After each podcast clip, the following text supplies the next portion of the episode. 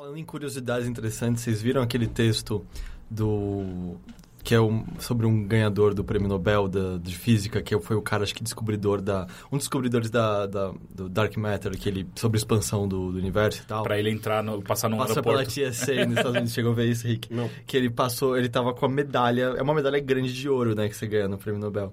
Ele tava na mala dele, ele passa no aeroporto e ele explica que os caras com certeza estavam vendo um buraco negro vazio, porque o ouro absorve o raio-x, segundo o que ele diz.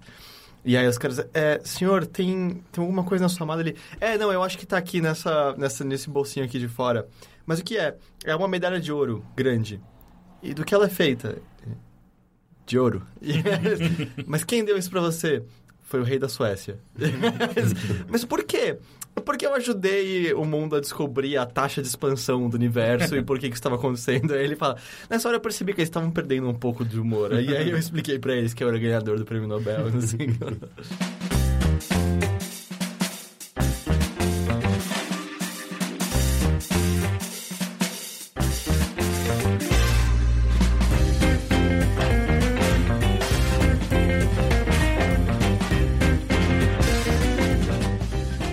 Esse é mais um bilheteria, é o número 5, certo? Ele, ele é, é engraçado que bilheteria, tipo, eu e minha irmã, por algumas semanas eu alcanço.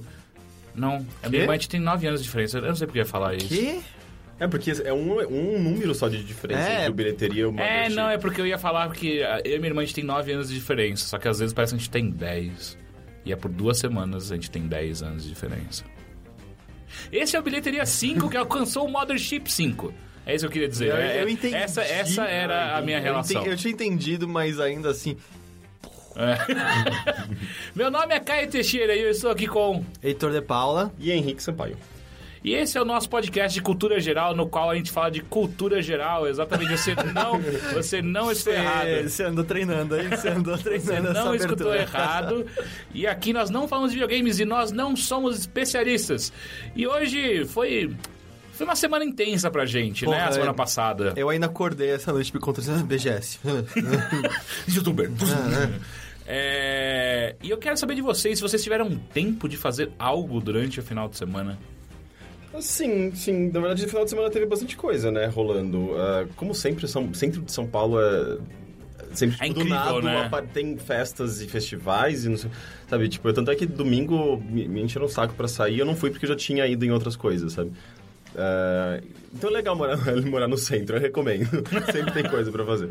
Ah, mas foi, foi divertido e eu consegui fugir um pouco de, sabe, BGS, sabe? Até porque a gente foi bastante né, na quinta, sexta, sábado. Sabe, você foi no sábado, né, Heitor? Não, eu desisti de no Ah, fim de entendi. semana. Eu, tipo, eu pensei no domingo só pra ver o burburinho. Aí você lembrou da acordei, fila. Aí eu acordei, foda-se. O calor que tava, Não, aí, né? tipo, Pelo amor de Deus. Ai, sei lá, minha cabeça já tava... Porque a gente atrasou um monte de coisa que a gente queria ter feito no site por conta da BGS. E aí minha cabeça no fim de semana tava... Tem muita coisa semana passada e mais uma cacetada de matéria da porra da feira que tem que fazer e não vai dar tempo e foda-se, a vida é uma bosta e dane-se tudo, eu não vou voltar nessa merda e... Eu queria que você tivesse ido só pra confirmar se eles não tinham feito a melhor desculpa do mundo quando falaram que tinha um gal- galpão a mais só pra fila não ficar no Não. sol, quando na verdade era só porque a Riot tinha desistido. É, então, assim, não é que assim, o, o galpão vazio tá lá, eu tenho fotos, eu pretendo utilizá-las. Não, não, sim, mas eu quero dizer, tipo, funcionou, as pessoas ficaram É, então, fora do eu, eu, sol. eu preciso conversar com quem tava lá. Assim, provavelmente pessoas ainda ficaram fora no sol, porque o, o, o pavilhão não era grande o suficiente, eu creio que pra isso. Mas que claramente era um improviso, era assim, porque. Porque esse era o, o pavilhão. Só foram cinco pavilhões alugados. Esse pavilhão tava totalmente vazio, mas tinha já estrutura pra aguentar a fila e tinha já a estrutura das cabinezinhas da BGS, sabe? Onde eles iam botar talvez informação ou venda de qualquer coisa e tal. E mesmo se você descarta esse pavilhão e pega os outros quatro pavilhões, ainda tava meio vazio, tá ligado? Então, então sei lá, é, com certeza houve um erro de cálculo esquisito ali por trás. Então você, Henrique, como você respondeu primeiro, eu quero saber o que você fez no, seu- no seu final de semana. Eu fui num espetáculo de dança que eu encontrei, encontrei, encontrei no meu e-mail, na verdade. eu recebo... Tinham pessoas dançando na sua caixa de entrada? Não, não, eu encontrei no, no meu mailing do Passo das Artes, que é o... É um, tipo um, um espaço de exposições e eventos da, da USP. Da USP é um lugar que todo mundo ignora, porque é uma bosta. Ah, você já foi lá alguma vez? Sim, eu moro do lado daquele negócio. eu Então, mas estu- Estudou lá mas- cinco Mas o que, anos. você fez no Ah, O que, que não você foi fazer no, no Passo das Artes? Eu ia e falava mal de arte que eu não entendia. É o que eu faço em museus, é isso que eu faço. Às vezes eu coloco a mão no queixo com cara de especialista e fico parado na frente do lixo, fazendo... Ninguém, Tá, né? eu, eu vou colocar, eu vou colocar seu nome na lista negra. É, não, mas é, o é, é, sei lá, eu, nu- eu nunca gostei muito do passo. Você nunca é, gostou muito de artes? Não, eu gosto de algumas artes. Mas Tipo, o passo era esquisito. Eu tinha uns amigos que A exposição trabalharam que lá você um gosta é. Castelo Ratimbum. É, eu gosto de exposição. É, lá não nem vai, eu gosto com essa Ratimbu. É, mas eu tive uns amigos que trabalharam no Passo das Artes por um tempo. E era o trabalho mais fácil do mundo. Porque quem trabalha no Passo das Artes está muito tempo lá. Não liga pro Passo das Artes, cara. você pode fazer o que você quiser. Eu já fui em, em várias festas legais lá. Geralmente, eles têm uma coisa meio... Que o MIS faz muito, muito também, né? Tipo, que é fazer festas Uhum. e associar isso com alguma exposição, algum, algum evento artístico. E, e geralmente dá certo, sabe? Eu acho mó legal isso, porque você tem... Você tem um motivo para ir no lugar, que, sabe? Geralmente é a festa, mas ao mesmo tempo você uh, para para apreciar a exposição que, que tem, O tem lá, Passo né? das Isso Artes é não é perto da FAO, não, né? Não, não, ele é perto do portão 1 da USP. É do lado da Loucademia de Polícia. É. Da ECA. Não. É perto, Ah, é que da, é qual? É o perto de onde tem os... Portão 3? A ECA não é perto de nenhum desses É portões. perto do. A ECA é mais perto. A ECA é mais perto da FAO, da letras, da história. É porque eu já fui em alguma festa da FAO, eu não sei se era na FAO, que era num lugar mó grande, um campo aberto, bonitão. Sim, tem um buracão no meio É. do nada. É, não, é tipo é a parte de trás da FAO. Isso é na Ah, tá. FAO mesmo. Entendi. Aquele buraco é muito assustador. É, mas é mó da hora fazer festa lá. Então, e é legal que né, para esse, pra essa, pra esse espetáculo de dança, eles utilizaram eh, uma parte meio subsolo do, do, do, do, do Passo das Artes. Que, que é meio que um. Parece uma garagem, assim, sabe? Tipo, é, você desce umas escadas e você chega nesse lugar que é tudo de concreto e tal. E eu já tinha ido lá em alguns. em festas também. Em algum, teve um, um evento legal que eles, expo- eh, eles faziam umas projeções nas, nas paredes, era bem foda. Não é quente, nem. Não, não, é úmido. pelo contrário, é, é mais, é mais úmido e. Porque não é, não é fechado que nenhuma garagem, Tá. sabe? É, na verdade, é, é como se fosse o, o MASP, sabe? Tem um vão embaixo, Uhum. então é basicamente isso. É, e, e é legal porque eles, eles fizeram é, um, um espetáculo de dança inteiro nesse espaço, sabe? Então é um espaço de, sei lá, na verdade eles, eles aproveitaram uns 100 metros quadrados para essa peça, mas eram basicamente quatro mulheres dançarinas que meio que improvisavam movimentos nesse espaço inteiro e você podia escolher onde você ficava para acompanhá-las. Porra, eu odeio esse tipo de arte, cara. Eu não Ah. consigo acompanhar a porra toda. Ah, não, é, não, isso é Eu legal. quero saber o que tá acontecendo, cara. Então, mas aí que tá. Isso é uma, é uma característica, porque você tem a questão do seu ponto de vista, porque você vai, vai- observá-las de qualquer ponto de vista que você quiser, porque você pode... Tem alguns lugares, digamos, pré-definidos, com, com sofazinhos mesmo, uns banquinhos, ou você pode ficar em pé e ir acompanhando elas, sabe, de, de preferência sem trombar com elas, porque elas são, elas são um pouco, sabe... né, é, Quero sentar entre as duas. não, é, né? não é, meio, é meio súbito, assim, os movimentos, sei lá. De uma hora ela tá se debatendo no chão, de repente ela dá um salto mortal e corre pro outro lado e... Uou, sabe? Você Mas não- Ô, amiga, acabou a Ritalina, né? Mas eu entendo, eu entendo a aflição do Teixeira de. é, todas essas coisas interativas que você pode escolher o ângulo que você vai ver, ou, sei lá, até mesmo uns Metal Gear Solid da vida que você pode ficar trocando a câmera no meio, é meio. Mas qual é o jeito certo? Qual é, qual, o que, que o diretor quer? Qual é o Como que que tem eu viria da melhor maneira possível a porra da obra, Eu sabe? me lembro que uma vez eu Vendo fui numa. vezes. Eu vi no, Ah, numa então é peça. Eu odeio isso, É cara. de graça. Não, mas minha vida Ah. é curta. Eu, eu fui numa peça que era também, era, um, era uma arena, né? Você podia sentar em qualquer lado. E a gente, porra, qual é o melhor lugar? Como é que eu vou saber? Aí meu amigo virou pro cara da porta e falou: Escuta, é, qual o lugar que a gente pode sentar pra ver mais peitinhos? Ele, ah, ali. Sinceridade. Mais tetas. Onde? É, mas eu acho, eu sempre acho legal essa quando o, o, o diretor ou enfim o cenó, cenógrafo, o, Não, peraí, se elas estão improvisando, são quatro dá- mulheres improvisando, não tem um diretor, né? não, não, Porque não, não, foda-se. não é, não é só improviso, é, tem um pouco de improviso, mas tem toda uma, sabe, uma, uma ideia, um tema central que, que Não é amarra tudo improviso. que porra é essa? é porque era a música do É Tudo Improviso. Ah, Não sei. Aí eu nossa, não eu nem sei o que é isso. É, mas era Não le- é tudo improviso. Eu vou fazer mais uma vez pra ver se vocês entendem. Não é tudo improviso. Continuo não sabendo. É, é legal porque uh, uh, tem um tema, né? Tipo, chama Blow Up, é o nome da, da- da- desse espetáculo. Então, é meio que sobre é, aquele estado anterior à explosão, sabe? Tipo, então, é, é- é- obviamente é meio metafórico a dança contemporânea, então se você ficar buscando muito, muito significado, você vai sair de lá um pouco frustrado. Tem um filme com esse nome? Tem, tem. Ah, ok. inclusive- Mas não tem nada a ver uma coisa com Não, não tem nada a ver. É, e, e é legal que ele explora mesmo, sabe? Tipo, essa questão da, da- da- da- desse estado emocional e é meio que um... Sabe, tipo, o lance da, da, da faísca se aproximando do, de Porra, uma cara, bomba. eu sou muito e, e é uma coisa de, de atenção aumentando e, assim, tudo quase sempre naquele ponto da, da explosão. Só que isso não necessariamente acontece, não necessariamente literalmente, Uhum, sabe? mas é uma Cara, função pô, mas- vai eclodir. Como é- Exatamente. pô, é, aí tá, ó. eu- eu- existe limite pro meu senso crítico. Che- Dança contemporânea é um bagulho que eu não enxergo nada de, de significado. Tipo, ok, elas estão se movendo bem rápido. Não, tipo, mas tinha, tudo tinha- bem, mas é, não, eu não acho que seja um problema, sabe? É, é- se você estiver assistindo e apreciando aqueles movimentos e na hora você pensar em alguma coisa, ou aquilo te, te fazer refletir sobre alguma coisa, ou mesmo te transmitir qualquer ideia, isso já é válido. Pô, mas eu- aí tá, sem, sem, sem sentido pra mim, então os movimentos têm que ser muito foda. Tipo, elas tinham que dar um. Tá dando, tá dando uns triplo mortal. Car, car, Ah, não, peraí, não é, não é circo. Fuck! Oh, não sei, Essas eu- meninas dançam pra caramba, que ela tá fazendo com a perna, dando a volta no pescoço da outra com a perna. Eu não sei, dança tem uma coisa que eu gosto de meio que desligar a cabeça completamente. Não tá prestando atenção em nada específico, mas... Não, não, isso é você dançando. Não, não, também. É ok, é verdade, é por isso que eu gosto de dançar. É. Mas, mas, por exemplo, vocês assistiram Pina? eu não vi ainda. Eu, eu adorei, assim. Mas Uhum. foi um filme que... Eu fui ver naquele Vivo Open Air, sabe? Que é lá no Uhum. Jockey, com o telão. Aí eu sentei lá pra Olha ver. só a diferença. Você foi ver Pina, eu fui ver o bebê de Rosemary. É, eu- é que eu fui de graça, na real. Eu também fui de graça. Foi, ter- foi uma péssima escolha de filme, viu? Por quê? Bebê de Rosemary é incrível. É, mas não naquele lugar, tava Ah, tá. frio pra caralho É, não, no tá. dia. Mas eu fui... Eu não lembro- gosto de bebê de não Rosemary. Eu, eu acho que é uma, um terror cristão demais, sabe? É tipo, é- eu não sou cristão o suficiente pra gostar daquele Pô, então você não filme. gosta de nenhum terror praticamente, né? Tipo, Não, o gosto- Exorcista não, Não, é, rola. Exorcista eu acho que rola até, porque O ele Profecia- é bem mais assustador. Mas Profecia- É, Profecia eu não assisti, eu acho. Mas Bebê de Rosemary eu não gostei. Nossa, Porra, nem um palhaço it, saca? Você vai gostar. Mas, mas o Pina, eu lembro que eu sentei pra ver. E aí o filme começou. E eu não podia ir embora, porque eu tinha sido convidado. E aí deu 10 minutos e eu só tava vindo a frase do Job na minha cabeça do Rusty Devil's, tipo, eu cometi um erro terrível.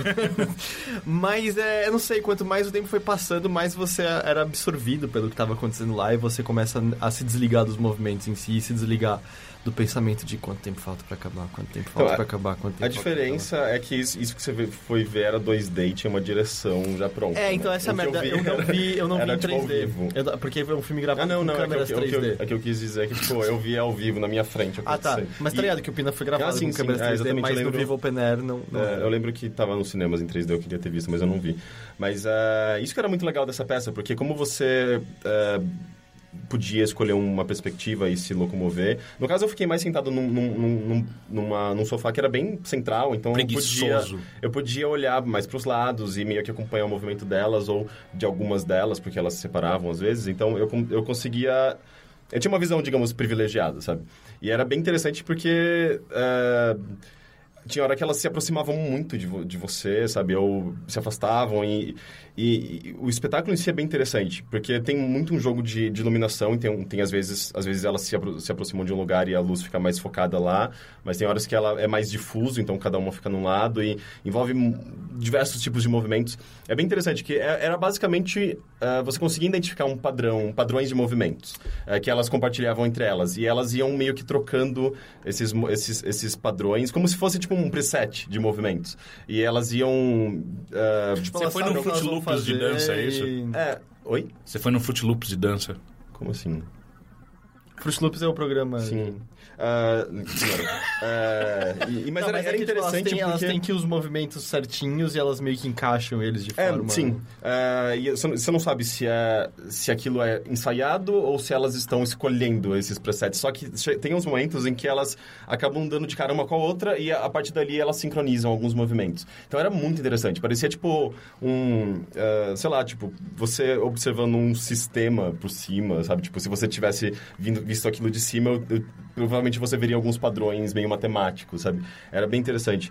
É, e daí chegava alguns momentos meio tensos. Tinha, um, tinha uma parte, por exemplo, que uma delas chegava com uma bexiga e começava a encher, encher, encher. E daí ela chegava. E nessa hora elas chegaram. Ela, uma, uma delas veio bem na nossa direção encher, encher e bum, explodia, explodia, sabe? Mas era muito tipo, cara, essa coisa, essa coisa vai encher, vai explodir na minha cara, vai explodir na minha cara. E óbvio que aquilo explode na sua cara, sabe? O nome da, da, da, da peça Blow é Blow Up, sabe? Então coisas explodem em alguns momentos. Eu acabei de ter uma ideia genial. É. Se você tivesse estourado a. Pá! Ganhei! A minha ideia é uma performance artística que também permite você ver de vários pontos de vista. Porém, de vários pontos de vista ideológico. Você clica no botão e você vê tudo como se você fosse um nazista. Você clica em outro, você vê tudo como se você fosse um soldado da União Soviética em 1920 e poucos. Você clica em outro e você vê tudo como se você fosse parte da Inquisição. Mas por que você clica? Tem que... É, o é meu, é, é digital? É, a gente vive no futuro. Henrique, come on, vem com os tempos. Eu achei que você podia, podia ser várias encenações e você escolhe a sala que você quer entrar. Não sei, a gente tem que Seria trabalhar mais melhor nessa ideia, mas... Sim. É só deixando aqui a ideia. Então, mas além É, disso quantos tinha... peitinhos tinham nessa performance? Um, mas na hora que aparecia, na hora que aparecia o peitinho apagava a luz. Um, ou- um era um, um par. É, não era um par, na verdade. Ah, tá. Ela Tudo não bem, tinha só um peito. Mas a, a regra de Heitor continua... é, Não, mas- é- mas isso é teatro... logo. Então, peito. mas isso foi interessante. Porque Sim, peitos na, são sempre na, na interessantes, hora, sim. isso foi um momento que elas, elas se reuniam e elas formavam meio que como se fosse uma... Parecia uma criatura marítima, porque elas, elas faziam... Não, isso é um peito, Rick. Não, não, não. Isso era a minha interpretação daquilo, porque elas, elas faziam muita pressão uma contra a outra eh, e, Então é sexo. e meio, e meio que se uma, por exemplo, ah, tirasse aquela pressão, as outras poderiam cair. Então era Sim. meio que um trabalho em conjunto entre elas. Fazendo força, se apoiando uma na É, outra. uma se apoiando contra a outra ah, e ao mesmo tempo elas iam tirando a roupa, ah, meio que mantendo essa, esse equilíbrio, sabe? E, e dava pra ver claramente que era muito difícil de fazer isso, É tipo porque um às vezes o braço não passava e elas tinham que girar. É tipo um e- twister sem tabuleiro. Ou elas estavam recitando Cthulhu Tanglana. Era- Era convocando Cthulhu, cara. Era até meio, meio tenso. E na hora que uma fica pelada de fato, a, a luz apaga e vira uma outra, uma outra sequência, sabe? Elas correm para um outro lado. E aí Mas o ninguém lance- acende acende o celular, tipo... Mas o lance Teixeira falou, tipo, sexo. Pelo que você descreveu, parece ter algo sexual, né? Nessa coisa que é só o crescendo pra explosão, mas evitando a Não, é, explosão o total, máximo porque ele- eles, elas fazem. ah, ou pelo menos você interpreta de várias maneiras, mas assim, é, é- é inevitável você imaginar esse, justamente esse negócio do, da, da beirando, beira no clímax da explosão é, pro prolongar o sexo. prazer, mas sem... É só apertar a base do pênis. Mas, ah, mas, não, não sempre. mas eu acho Ah. que não é só a única, única interpretação, a única coisa que vem à sua mente, sabe? Porque Não, tem alguns minha- momentos. é... Ainda mais se aparece peitinhos, cara. Tem alguns momentos bem, bem tensos, porque elas se machucam durante a- o espetáculo. Porque, assim, é, é, primeiro que você está naquele ambiente de concreto é, e elas fazem movimentos muito bruscos e, e, e a intenção... vai se ralar toda. É, é, e a intenção é, é gerar muita poeira. Eles te dão uma máscara, daquelas de, de, de hospital. Caralho, ficou muito mais legal agora. Cacete, tá é, todo mundo como é de que- como é máscara. que você- É, tipo, você não deu a parte mais legal. É, inclusive, eu acabei esquecendo de usar o... Tipo, eu falava, ah, eu acho que não preciso. Mas depois eu fiquei é, muito tipo, irritado, sabe? Estão tem Agarrando. antrax e estão, tipo... Porque... Ai, não, não vou ficar irritado. né? Não, é, porque elas fazem um- um- esses movimentos muito bruscos e acabam levantando muito poeira, e é intencional, porque eles colocam tipo uns carvões assim no, no, no- no chão.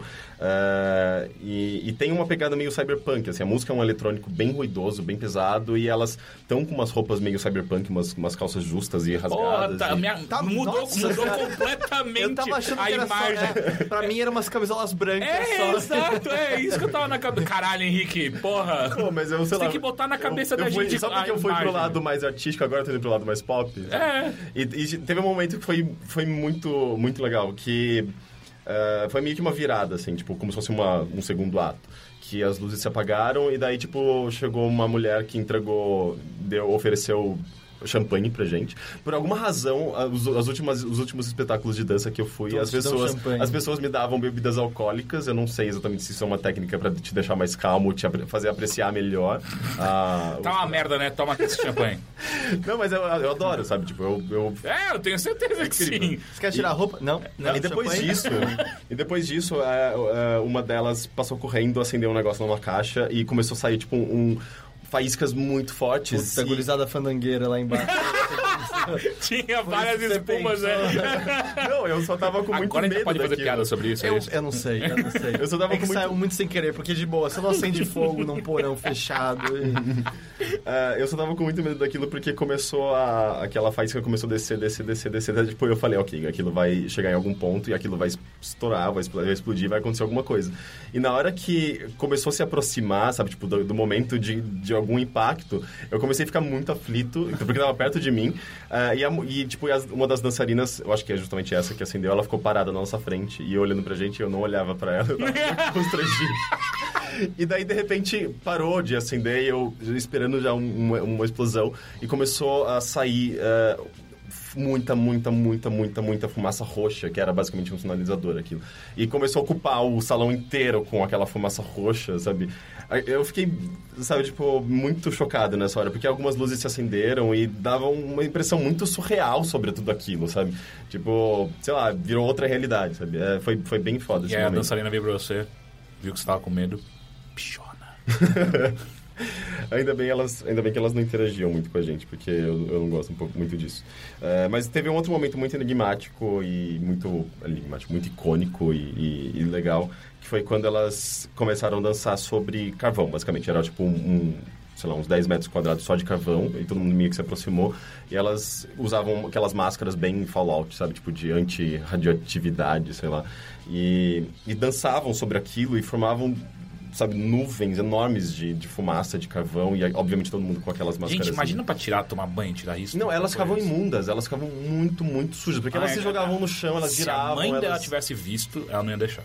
Não, elas ficavam realmente muito sujas. E, e eu, eu chegava a um ponto que você ficava com um pouco de Agonia. agonia, sabe? E assim, você, você Lava esse sentia... rosto, menina. Você, você sentia um pouco da, da, da sabe, da, da- do esforço delas e da... Elas não estavam usando máscaras antes disso, sabe? Nesse momento específico do carvão, elas usavam máscaras, mas antes disso não. E elas ficavam muito sujas e eu, eu realmente acho que elas se machucavam nesses movimentos bruscos que elas faziam no chão, sabe? Era bem... Sabe? Elas falam, de, tipo falam de... tênis, alguma coisa assim, ou só descalço? Hum, De, de tênis elas usavam umas joelheiras, mas fora de novo, isso... já tava vendo elas descalças. Eu também, eu, por isso que eu perguntei até, foi melhor perguntar Não, aqui no na máximo joelheiras, mas fora isso elas estavam bem vulneráveis, sabe? E se alguém quiser ver isso, tá rolando ainda? Então, ele, ele vai até esse final de semana. Eu acho que. Eu acho que vale a pena, assim. É muito. É, muito- é muito foda. É, E é de noite? É de noite. Então, é, é- Assim, tipo, vai, vale muito a pena. É, é bem. Espetacular, bem, não dá pra ser de manhã, né, E- cara? Não Não dá pra é controlar a livre, É um luz. porão. É, Ah, mas não é meio um porão, livre. É, ele falou que é tipo meio- o, o vão do MASP. É tipo, é meio. Assim, tipo, é- dá essa impressão de alívio porque do lado tem, tipo, aquela matagal da USP, sabe? Com todos os É- estupradores. Tá? É ótimo. É, mas, mas é. É um lugar não, não necessariamente aberto, sabe? Tipo, é, é meio como se fosse Então, um. mas o que eu quero dizer é, tipo, não tem como fazer esse tipo de, de espetáculo de manhã, né? Porque não tem, você não tem controle É, de não luz. teria, não teria, não teria é- impacto é. nenhum. Tem que ser à noite com lu- luz. É, Não e- teria impacto nenhum. Eu queria ver se ela sacrificasse a porra de um bode na sua frente de manhã, assim ia ter impacto. É, enfim, é quinta, sexta, sábado e domingo. Acho que é de quinta a sábado às 8 horas e de domingo às 17 horas. E esse final de semana agora, é, dias, não sei que dias, mas enfim, agora meio de outubro, é, é o último final de semana que, que tá rolando. Então, se você deixar de ver isso, você nunca mais vai ver, sabe? Isso que eu acho legal desses espetáculos e peças de teatro, sabe? Tipo, eles desaparecem, sabe? É, e se você viu, São aquilo tá na sua memória. São efêmeros. Eu acho isso muito foda. É, e foi, foi incrível, cara. Eu super recomendo. Então tá, muito obrigado. E você assistiu algum, alguma coisa, escutou alguma coisa? Fez algo que a gente Eu possa vi- entender? Eu vi um documentário da, da HBO Ah, não. sobre É, homofobia na Rússia. Ah, Foi- então isso a Ah, gente consegue sim. Foi muito deprimente, cara. Eu não Ah, lembro. eu Mas não acho que eu já tinha. Eu, eu já vi um anúncio desse documentário, eu acho. É um documentário em que eles é, conseguem se infiltrar no, É. no Occupy, homo, o- o- Occupy Pedofilia, pedofilia Uhum. é, que é justamente aquele grupo que usa esse, essa desculpa que eles estão caçando pedófilos. Na verdade. É, eles- Só que na verdade eles estão caçando gays. E mesmo se eles estivessem caçando pedófilos, isso já seria muito bizarro. Mas é bizarro, né? sabe? Porque essa é uma das, das falácias que a gente vê na- nas demonstrações de preconceito na Rússia, que é, tipo, eles, Uhum. Eles realmente supostamente acham- se colocam contra gays porque acham que todo gay é pedófilo. Uhum. E aquilo, você olha e fala, não, vocês não acreditam nisso de verdade, é só uma desculpa para ir Ah. pro ódio ignorante. Se eu não me É, não, mas é que, na verdade, tá tudo ah, colocado no mesmo, na mesma caixa, sabe? A pedofilia, a zoofilia, ah, ah, pedof... é, homo- homossexualidade, eles realmente são bem ignorantes, até porque existe toda uma, uma campanha do próprio governo para tornar essas pessoas ignorantes. Então, e o que existe alguém que já fez uma análise, uma interpretação que seja sociológica, que explique por que que isso eclodiu na Rússia, explicar por que que... Porque é, eles querem desviar a atenção de todos os problemas é, econômicos, sociais. É o mesmo truque do Rússia. Malafaia, é o mesmo truque do... É, é, do- basicamente. Assim, tipo, Ah, isso aqui também, assim, peraí. A Rússia, ela, é, ela vem de uma longa estirpe de... de, É, de- e- e- é, há a 20 direita, né, de... de Sim. Há 20 anos só que de- a... Desde o, da, da Segunda Guerra Mundial, os caras são muito é, direitistas ou então conserva- Não, é? conservadores. Eles são conservadores de direita, não, porque eles Não, eram... é, eles eram comunistas. União Soviética, poxa. É, então, mas mesmo assim, Não, mas era uma- um eles têm- comunismo muito radical e o, o próprio homossexualidade só foi é, desconsiderada doença há 20 anos, sabe? É, é bem recente. É, e eles têm uma, uma influência da Igreja Católica Ortodoxa É, muito forte. Eles são muito, muito, muito Tá radicais a- e nacionalistas. E... A história de, de como que eles viraram ortodoxi- orto- ortodoxos, Não. porque era, se não me engano, era Pedro Grande, no, que- ah, o imperador lá atrás. E, tipo, Rússia era. Diziam que era um brejo, assim. Ele te- volta e meia. Brejão. É, não. Ah, bom, São Petersburgo é, é um pântano, né, de fato. E aí, tanto que volta e meia iam pessoas de outros lugares da Europa. E aí tipo, falavam coisas, eles aplicavam diretrizes, como, tipo, eles tinham que explicar, falar o seguinte, não dá mais pra ter porcos em todos os cômodos do... do, do, do- do assim, castelo entre aspas, porque aparentemente era tudo de madeira e por isso que tudo pegava fogo e queimava quando rolava incêndio. Mas aí, eu não vou lembrar agora se é de fato Pedro Grande, talvez seja antes, mas disseram, a gente precisa ter uma religião, tá ligado? Um bom país precisa ter uma religião. Aí ele analisou. Aí ele analisou a Igreja Católica e, tipo, acho mais ou menos. É, ele analisou o Protestante. é, pro- protestante, aí ele foi ver é, religião muçulmana e aparentemente ele gostou muito da religião muçulmana. Caralho. Muito. Que bizarro. Só que aí teve um lance que não bateu. Muçulmano não bebe, né? E aí, Puta, é, nem e fodeu. aí, pra, não, e é tipo, ele russo que é russo bebe, não rola essa. E eles foram ver o ortodoxo, era... era Cara, a- se não me engano, eles têm a maior produção de bebida alcoólica caseira do mundo. Não, tinha uma estatística bizarra que no século XX, tipo, 40% da população era alcoólatra. Era um negócio... Caralho. Mas é por causa do frio mesmo, né? É... Ah, não, é a vodka de batata que eles fazem pra caralho lá é simplesmente pra combater o frio. Mas eu adoro isso, sabe? Que a religião escolhida foi com base. Essa aqui deixa eu beber. Essa aqui tá. tá É tipo bom. eu escolhendo faculdade, sabe? O que, que não tem matemática? É essa que eu quero. Onde tem metrô perto, né? Basicamente isso. É, mas rapidão, só uma coisa que eu queria falar é que, se eu não me engano, teve um repórter que morreu fazendo isso. Ah, é? É, porque ele, ele se infiltrou nesse Occupy Pedofilia e aí ele descobriram e mataram o cara. Mas não sei se tá nesse... É, esse documentário que eu vi eu não, não tem nenhuma menção a isso, Uhum. sabe? Então eu acho que não, não foi esse documentário. É, Assim, mas tanta gente é morta na, na Rússia por, por motivo imbecil que também às vezes o cara nem colocar. Tipo, ah, É, o próprio documentário mostra, mostra isso, né? É muito chocante, assim. Eu, eu- fico muito chocado como eles conseguem. é, eles, eles têm uma, um, um discurso de que eles estão fazendo o bem, sabe? Uhum. O bem de acordo com o ponto de vista deles. Só que o, fazer o bem pra eles é acabar com a vida de alguma pessoa, humilhando, ah, agredindo fisicamente. Uhum. Mas aqui é, E- e- Os grandes maus da, da humanidade são feitos em busca do bem maior, né? É o bem da maioria. A maioria não é Então, mas aí que tá, mas o que- peraí, o que que bem, é- o bem do discurso da pessoa que tá dominando. Não, exato, exato, assim. exato, exato. Mas é, é muito estranho a pessoa dizer e acreditar realmente que tá fazendo o bem, sabe? No, no sentido da, da, da palavra. O que, que bem ou bom significa, sabe? Tipo, é... é... é uma coisa positiva. Só que Não, você e tá... Você especialmente tá... com a evidência de que você tá machucando, Sim, exatamente. sofrer tantas causando mal, no- mesmo que seja pra uma pessoa, sabe? Mas você tá causando muito mal, sabe? É, é a galera que os fins justificam os meios total, Sim, sabe? é- Tudo é bem eu matar um cara se cara. o resto da sociedade ficar bem. E- Mas eu lembro- Mas assim, é meio, é meio chocante porque eles, ah, nessa parte que eles se infiltram e filmam uma pessoa que ah, foi pega, né? Tipo, eles, eles caiu nessa, nessa armadilha deles. Basicamente, eles ah, ficam. Pegam uma pessoa de cobaia que fica lá cantando a pessoa num- num- pela internet, que é a maneira que eles possuem para se sentirem minimamente seguros, né? Tipo, homossexuais, para marcarem algum encontro, para conhecer gente, para Porque, tipo, eles não têm um bar gay pra ir, ou não tem uma, uma rua onde eles possam ir para se sentir bem, sabe?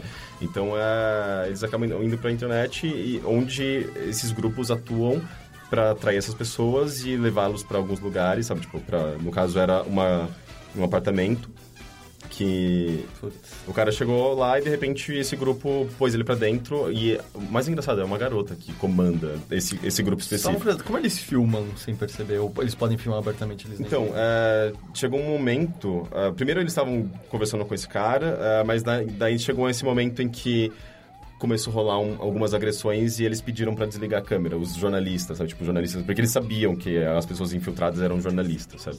É, era meio assumido, na verdade. A gente tá fazendo aqui um, um trabalho, ah, mas. tá, não era infiltrado. É, não, é, não, não era necessariamente infiltrado no sentido de, tipo, a gente também apoia, sabe? É, e daí eles, eles meio colocavam essas pessoas, os jornalistas, no banheiro, enquanto você ouvia, sabe, tipo, grunhidos e, e eles, ob- obviamente, tentando forçar o cara a fazer coisas que ele não queria, ou, enfim, é, abusando mentalmente e fisicamente da, daquela pessoa. Mas eles saíam do banheiro e filmavam, sabe, tipo... é, Não, eles- foi a Organização lá de Direitos Humanos, a... ONU? Eu não sei se foi a ONU especificamente, mas teve há pouco tempo, foi ano passado, eles liberaram, eram uns vídeos do YouTube de Uhum. tipo, pessoas agredindo... Não, mas eles, eles fazem isso, eles mesmos É público. filmam, É, é, e eles e aí- publicam no YouTube e tem milhares de visualizações, Ah. compartilhamentos, e as pessoas compartilham então- como, como se fosse um, um- sabe, uma coisa boa. É bizarríssimo, E aí você cara. percebe, tipo, o nível de tortura psicológica. Você lembra de, de vídeos de um cara... é, claramente apanhou muito antes daquilo e eles entrevistando o cara. Eles perguntando, é, eles- perguntando, tipo, é, explica pras pessoas é, por que, que você apanhou. Ah, eu apanhei porque eu sou um, um gay imundo. Uhum. E você concorda, então, que você deve morrer por conta disso? E ele, é, não, eu acho que sim, né? Afinal, eu sou gay, eu acho que eu devo morrer. E, tipo, caralho, quanto que você quebrou essa pessoa pra ela estar, tipo, falando isso de maneira envergonhada em frente à câmera? Não, é, e eles fazem coisa do tipo jogar mijo na pessoa, ou, sabe, tipo, tem um caso, um vídeo também desses tá, tá na internet, que depois de toda humilhação e violência cometida contra eles, eles obrigam o cara a se masturbar, sabe, tipo, basicamente enfiar uma garrafa no cu dele. É, eu já vi. Sabe? É, é, é Eu bizonho, vi sabe? o Tipo, é do, tipo, claro, bizarríssimo. censurado ainda bem, mas é o cara. Uhum. Mas é, então, eh, tem um amigo meu que ele estudou na Rússia, ele traduziu uns artigos pra mim.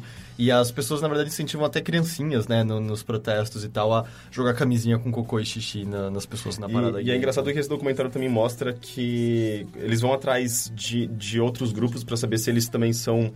Ah, porque assim, esse- os grupos gays ou pessoas ah, simpatizantes que, que, que, sabe, simpatizam com essa causa e querem ah, levantar, sabe, tipo, expor essa, esses problemas e, e tentar fazer campanhas contra o ódio, às vezes sem mencionar nada de, sabe, LGBT ou... Enfim, não menciona nada, só fala, tipo, ah, vamos acabar com o ódio, sabe? Levanta uma plaquinha contra o ódio. Eles são perseguidos pela polícia, esses grupos.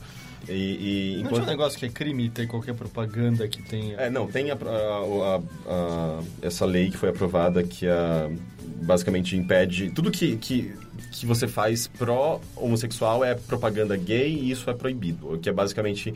ah, eles fazem isso para impedir parada gay ou qualquer tipo de manifestação. Enfim, é para enfiar as pessoas no armário mesmo e, e, e De impedir que essas preferência pessoas... elas morrerem asfixiadas. né? É, é. exatamente. E, e é muito estranho, porque existe uma perseguição pra, todo para esse lado, enquanto que outros grupos, por exemplo, é, grupos menores contra o aborto ou contra qualquer outra coisa, eles, eles ficam lá de boa, a polícia não, não interfere, eles podem fazer qualquer tipo de manifestação, enquanto que você fazer uma manifestação, con- manifestação contra o ódio, você é perseguido, sabe? Independente de você falar, falar é, mencionar homossexualidade ou não, sabe? Então você vê claramente que existe uma uma censura, sabe? Existe uma, um esforço da, do governo e da polícia, que obviamente trabalha em, ah, em função do governo, para calar essas pessoas. Ah, e eles consideram, sabe, tipo, tendo duas pessoas com plaquinhas levantadas, eles consideram aquilo ativismo e, sabe, tipo, como se tivesse um, fosse um complô contra um governo, daí eles já vão presos. É, é, é muito bizarro, é, é uma ditadura que está acontecendo lá, sabe? Então é, é meio chocante, assim, eu fiquei bem, bem perturbado vendo esse documentário. E pior que não tem boas per- perspectivas, sabe? Existem pequenos grupos, mas eles são, eles são caçados. Especialmente Existem- quando tá sendo apoiado pelo governo dessa É, forma. É, é ma- pra massacrar completamente. É, sabe, tipo, é se botar um Levi, Levi Fidelix ali, sabe? É Vamos muito, acabar é com muito essa assim, né? Tipo, qualquer governo próximo da Rússia fala assim: ó, então gays, venham pra cá, a gente dá moradia de graça pra vocês. Tipo, acabou, sabe? Só que, obviamente, aí comprar uma briga com o governo russo. Que não é legal. basicamente, as pessoas que estão, que têm alguma... é, al- alguma alternativa, sabe? É justamente buscar ajuda fora do país. É, ou- eu, eu tinha visto uma vez uma reportagem, não, é- não foi um documentário, mas uma reportagem que era, tipo, mostrando a quantidade de pessoas que estão saindo da Rússia porque querem lugares melhores pra viver. Ah, é? Tá Ah. rolando bastante isso. É, o, o documentário entrevista também duas mulheres, que só uma mostra, mostra o rosto, que ela, elas moram juntas e eu acho que a lei da- permitia que elas tivessem filhos. Então elas têm dois ou três filhos. Mas agora, por conta de toda essa, essa movimentação Retrocesso, né? é, esse retrocesso, elas estão é, correndo risco de perder os filhos, sabe? Que elas já criavam, elas já tinham o direito de cuidar, sabe? É, então é, é muito esquisita a situação, sabe? É, é bem estranho. É, e, e, basicamente, pelo que a conclusão que o documentário chega, é que isso é, eles eles estão colocando o povo um contra o outro para meio que mascarar problemas sociais, econômicos e as pessoas terem menos tempo questionando essas coisas, sabe? Mais tempo ah, fazendo ah, fazendo coisas que não prejudiquem o governo, sabe? Que é, ou vamos caçar, vamos botar naquela bicha, sabe? E ainda é engraçado o quão parecida a mensagem é dessas pessoas com os próprios brasileiros ultradireitistas aqui, que é tipo, é tudo pelo bem da família cristã. Mas, mas é, é o É a mesmo, mesma mensagem, É, é a né? mesma mensagem, é o mesmo argumento, Ah. que é, tipo, vamos defender as tradições, vamos É, defender... fundamentalismo religioso. É, é a mesma coisa, o nacionalismo, ele, o- o- você vê pelo, pelo texto das pessoas, sabe? Eles falam em vários momentos. É, e é muito o mesmo papo que você vê da extrema-direita de qualquer lugar, sabe? É... Vamos é, defender a família, os, os, a, a moral, os bons costumes. bizarro, costumes. né? É o muito Obama é um comunista que tá acabando com esse país. e- É, não, é, exatamente. É tipo a influência do, do western, sabe? Tipo, e- eles querem viver nesse mundo fechado e eles acham que eles são os corretos, sabe? E é estranho porque é um, é um país muito grande, um país... que- Ah, mas sabe, a maior parte dele é um, um- um descampado de neve, né, cara? Mas eles são desenvolvidos, sabe? Tipo, eles são super Não, desenvolvidos. Não, não, Não. não, tudo. Não. Assim, eles estão desenvolvendo o suficiente pra todos os carros russos terem câmeras. De Mas é só, fraude. é só pra- por causa da fraude que todos praticavam. É bizarro, assim, eu estudei um bocadinho de literatura russa na faculdade. Ah, é? É. Ah, e, tipo, era uma das escolhas, tipo, continuar e tentar fazer uma pós-graduação em literatura russa.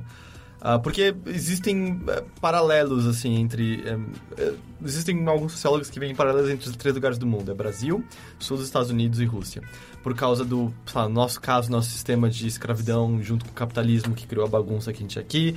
Na Rússia, todo o sistema de servidão deles junto com, com pessoas livres que também criou uma bagunça separada e bem diferente da nossa e depois União Soviética. E nos Estados Unidos do Sul, o a maneira como a escravidão foi muito mais presente lá, né? E o, e o pensamento de que brancos são diferentes de negros e misturados ao sistema capitalista também permanece. Então parecia ser uma coisa legal de estudar. E eu gosto muito da literatura, da literatura russa e tal. Só que lembro que quanto mais isso foi ficando palpável e eu comecei a encarar o que seria, tipo, ter, sabe, eu teria que viajar pra Rússia, eu teria que estudar a língua russa, eu teria que entender melhor a cidade russa e Cirílico é bizarro, né, cara? é, e aí eu comecei a olhar e falei, ah, quer saber? Eu acho que.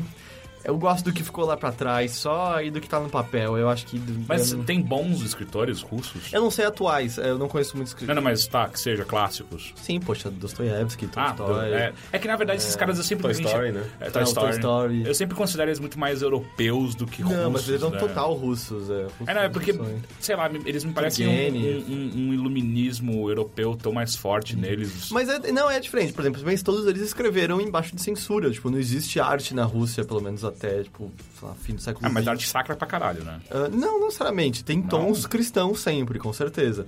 Mas não é necessariamente sacro. E... Mas, sabe, é tudo escrito embaixo de censura, tem coisas específicas. É muito, assim, uma coisa que você vê em vários. É, casal sentando na cama e aí, tipo, tem um corte esquisito e é dia seguinte. Tipo, você tem que entender que eles transaram com isso. Nunca vai ter Dá pra falar nada então que mais Tol- explícito. Tolstói e Dostoiévski eram os novos baianos da É, Rússia? ok, perfeito. Você devia estudar. É, né? obrigado. É, eu, eu faço bastante isso. enfim. Pô, que legal. É, então, como é que chama? Occupy Pedophily? É Então, isso? eu não me lembro o nome desse documentário, Você na verdade. É, Netflix? o Gabriel baixou. Ok. É, ele falou, ah, eu vou ver um documentário... Pode botar a culpa no. Gabriel sem que ele não participa do podcast, então foda-se. né? É, e- mas tem alguma coisa... Putz, eu não lembro. A HBO, Rússia, Gays. gays. Você vai São- achar são as tags. documentário. Heitor, Tudo bem? tudo bom, cara? Tudo bem, cara. Porra, que legal. Legal. Você que é o nosso maior sobrevivente, que eu acho que você foi o que mais foi na, na, na BGS. Eu fui né? dois dias, o Henrique também acabou indo dois Ah, é dias, verdade. né? Vocês foram só dois dias. Só dois dias. Eu fui um só. Mas é, não, ainda tô, ainda tô exaustinho da BGS, exaustindo das coisas que eu sei que... Aflição, tem muita coisa pra fazer, não tem tempo suficiente. Foda. E o mundo é uma merda por conta disso. Me fala o seguinte, você assistiu, leu ou escutou alguma coisa? Sim, foi um ótimo fim de semana, porque foi... Fez dia- as três coisas? Ah, não. Sim, sim, Sim, você escutou, com É. certeza. Não, mas é que foi dia das crianças, né? Foi... Porra. Eu ganhei presente esse dia das Ah, é? crianças. Que dia? Da minha namorada eu ganhei uma mochila nova, uma boa, que eu posso guardar todas as minhas coisas e meu computador, porque até então eu tava carregando um monte de coisa junto. E aí eu ganhei uma camiseta da minha mãe, que aí eu troquei.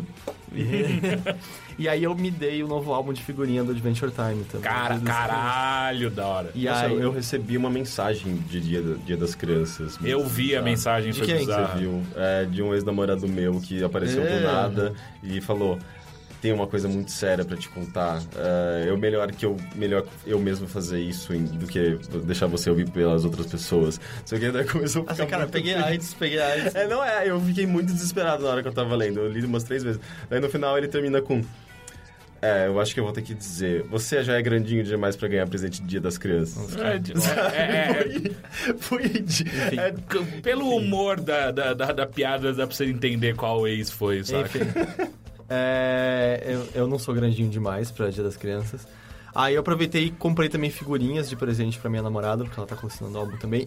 E, cara, esse álbum tá muito melhor do que o anterior. Sério? Sim, porque esse daí tem muito mais figurinha metalizada, tem muito mais variedade na- nas coisas que eles estão mostrando. Tem os filhos do Jake, tem a, a Fiona e a Cake. E o pôster dele agora é muito melhor numerado. Caralho, eu sei o nível de numeração. é porque antes o pôster continuava a numeração normal do álbum, aí era uma confusão. Agora não, é tipo P01 e aí, sabe, é o pôster. E as figurinhas de pôster são de tecido. Porque são as... Caralho, São eu quero a- comprar, vou são comprar a- agora. São as. Sabe, sabe quando começa o episódio e tem aquele desenho, desenho diferente, mais Aham. realista? Então, são essas figurinhas do pôster. Eu quero comprar só pelo pôster agora. Aí é mó legal. Aí eu ganhei dia das crianças, foi bom. Eu nem sabia que tinha rolado Dia das Crianças, olha só. Caralho, sério mesmo? Passou Eu- completamente em colo. eu fiquei fazendo, eu fiquei fazendo feijão no dia das crianças. Foi a primeira Não. vez que eu fiz feijão, foi incrível. É mó bom, não é? Nossa, ficou incrível. E se congela. E a gente, a gente temperou com bacon, com várias coisas. Melhor feijão. Nossa, ficou muito bom. Você- daí agora você congela e tem feijão por uma semana. Sim, eu, É eu tenho incrível. uns três potinhos de feijão, sem falar o feijão que eu vou consumir, sei lá, até, amanhã, até amanhã, que tá na parte de baixo. Daí, É, é, fe- feijão é incrível. é maravilhoso. Já não, ok, ninguém vai discordar disso. Mas eu sabia muito bem que era dia das crianças, porque eu fui ao shopping no dia das crianças. pior. E você tá ligado o que acontece, né? No dia das crianças, é, não há leis. As crianças dominam tudo. E eu É lembro... tipo aquele, aquele filme The Purge, né?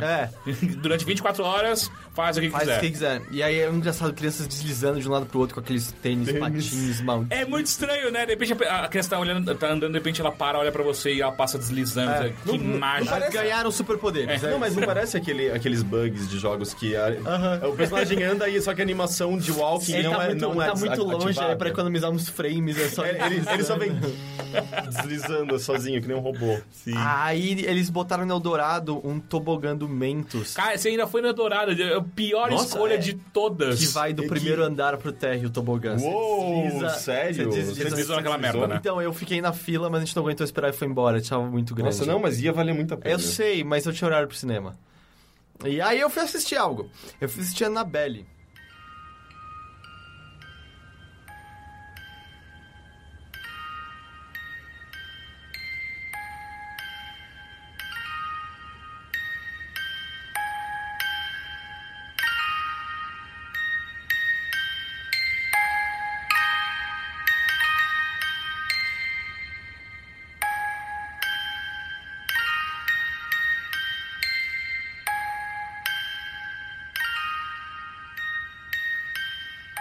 Que é um filme de terror, em teoria. é, é, é um filme de terror. Vai, é um filme de terror. É um bom filme de terror?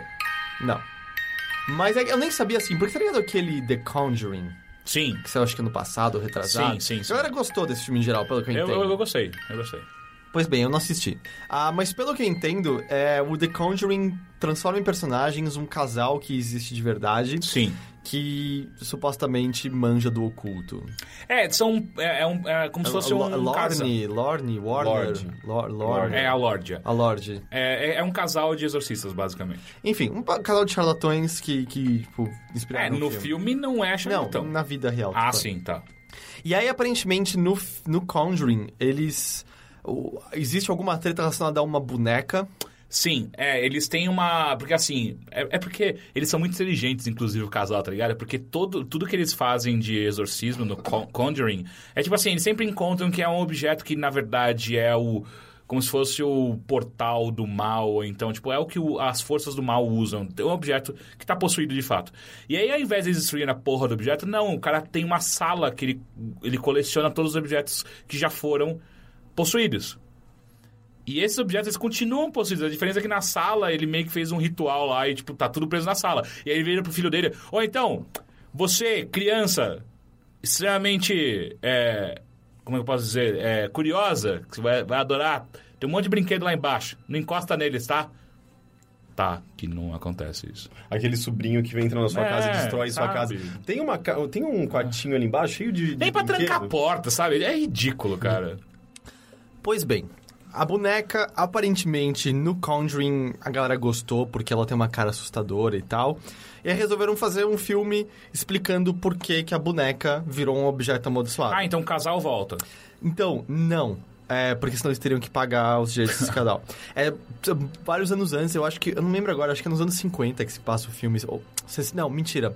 60 pra 70 porque o Charles Manson é, é mencionado.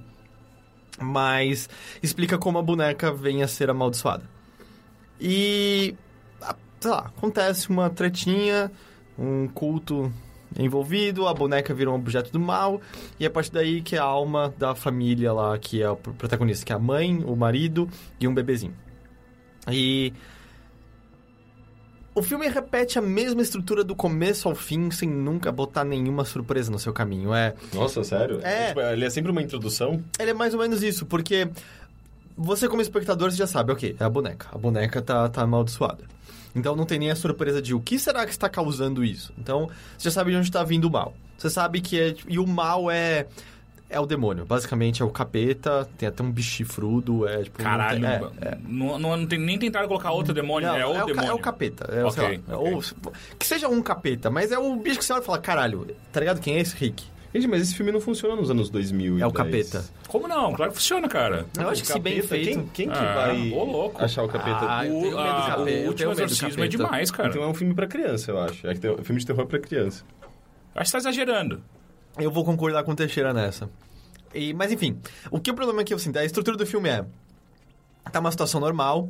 ah, e no começo a filha não nasceu ainda, mas ela tá grávida e tem que estar de repouso em casa. E depois disso, ei, anos 60, 70, ela não trabalha, só cuida da filha em casa, enquanto o marido tá fora o dia todo trabalhando. Então, tá de manhã, o marido vai, sai e trabalha, ela tá em casa de boa com a filha, e aí você tem um momento, vamos dizer, de descanso, que é quando tem a luz do sol, em que nada de ruim tá acontecendo com ela. Ela encontra umas pessoas, ela encontra uma vizinha, que juro, eles basicamente re- reutilizaram o estereótipo de Magic Negro, porque, tipo, é uma vizinha negra que claramente sabe o que tá rolando e vai ah, ajudar isso ela é pra muito frente. chato, cara. Ah, e aí chega a noite. Eles podiam ter pelo, pelo, pelo menos colocado índios, saca? E aí chega a noite. E a noite tá tudo bem. Quando, ei, meu Deus, aquela porta fechou sozinho. E o que é aquele barulho? O que é esse negócio aqui? E aí no começo é mais. É brando, vamos dizer. Tipo, teve um barulho esquisito. não, não, sabe- eu pensei que era o Marlon Brando. É, primeiro o Marlon Brando atacando ela.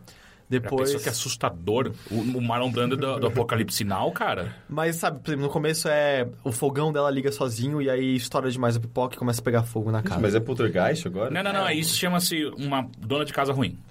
Não, ela tava longe, eu juro, eu tava, eu tava vendo. Depois disso, começa a ser do tipo, ela vai pro porão guardar um negócio e o elevador não sobe mais e de fato tem uma figura lá que encosta nela e causa uns cortes no braço dela e puxa ela pela perna Se e bate nela. assessorista. É, exato. Tem um assessorista preso lá embaixo. Bate- Pelo amor de Deus! Mas, tipo, bate fisicamente nela, sabe? Tipo, ela vai tentar andar e pum, ela toma uma porrada e sai voando e coisa assim. É, Ela dá uma até que eu juro que e eventualmente aparece um, bicho de chifre, assim, por um segundo. Mas, mas Só é que- só uma sombra ou aparece? Não, aparece, aparece. Porra, eu odeio quando revelam os caras. E, não, e é tipo é um bicho tão sem graça. E não é que esse, esse é o bicho seguindo ela, mas é uma manifestação. E é- acaba se afastando da Annabelle em si, da boneca. A boneca acaba sendo só, vamos dizer, um, um conduíte pra isso, mas ela acaba não sendo o mal maior. O mal maior é uma coisa, sabe, que Deus está lutando contra, está aqui pra consumir a alma de todos nós. E aí a porra da Annabelle vira uma coisa muito de segundo plano, assim. é- então não tem um. Você, você me comentou que você viu o trailer, você achou que poderia ser um esquema meio brinquedo assassino e tal. A cara da boneca é assustadora. Eu não vou negar isso de maneira nenhuma. A cara daquela porra dá muito medo. E Mas filme... que é, todo, é- não é difícil. Qualquer boneco. Qualquer boneca é, assustadora. Mas é que o filme ainda faz muita questão de fazer uns planos muito longos só na cara da boneca. pra fazer tipo, e aí, vai acontecer uma coisa agora? Ela, ela, ela vira o pescocinho alguma Vai hora? acontecer uma... Eu não vou contar, porque se eu contar eu vou estragar a menor parte do filme. Mas, tem uns planos, sei lá, tipo, com um violino estridente e um zoom na cara dela, assim, aquelas coisas bem clássicas de filme de terror. Ah, mais ou 80. menos, sim, é. Porque- Ah, é, cara, se bem feito, é legal. Não, é que eu, é, pra Porque, mim, ó, o eu, não- primeiro- eu não consigo imaginar esse filme atualmente, sabe? Não, sabe por quê? Porque, ó, The Conjuring, ele é um filme clássico de terror. Ele é feito nos anos 2000, ele foi, ele foi lançado acho que em 2012, se não me engano.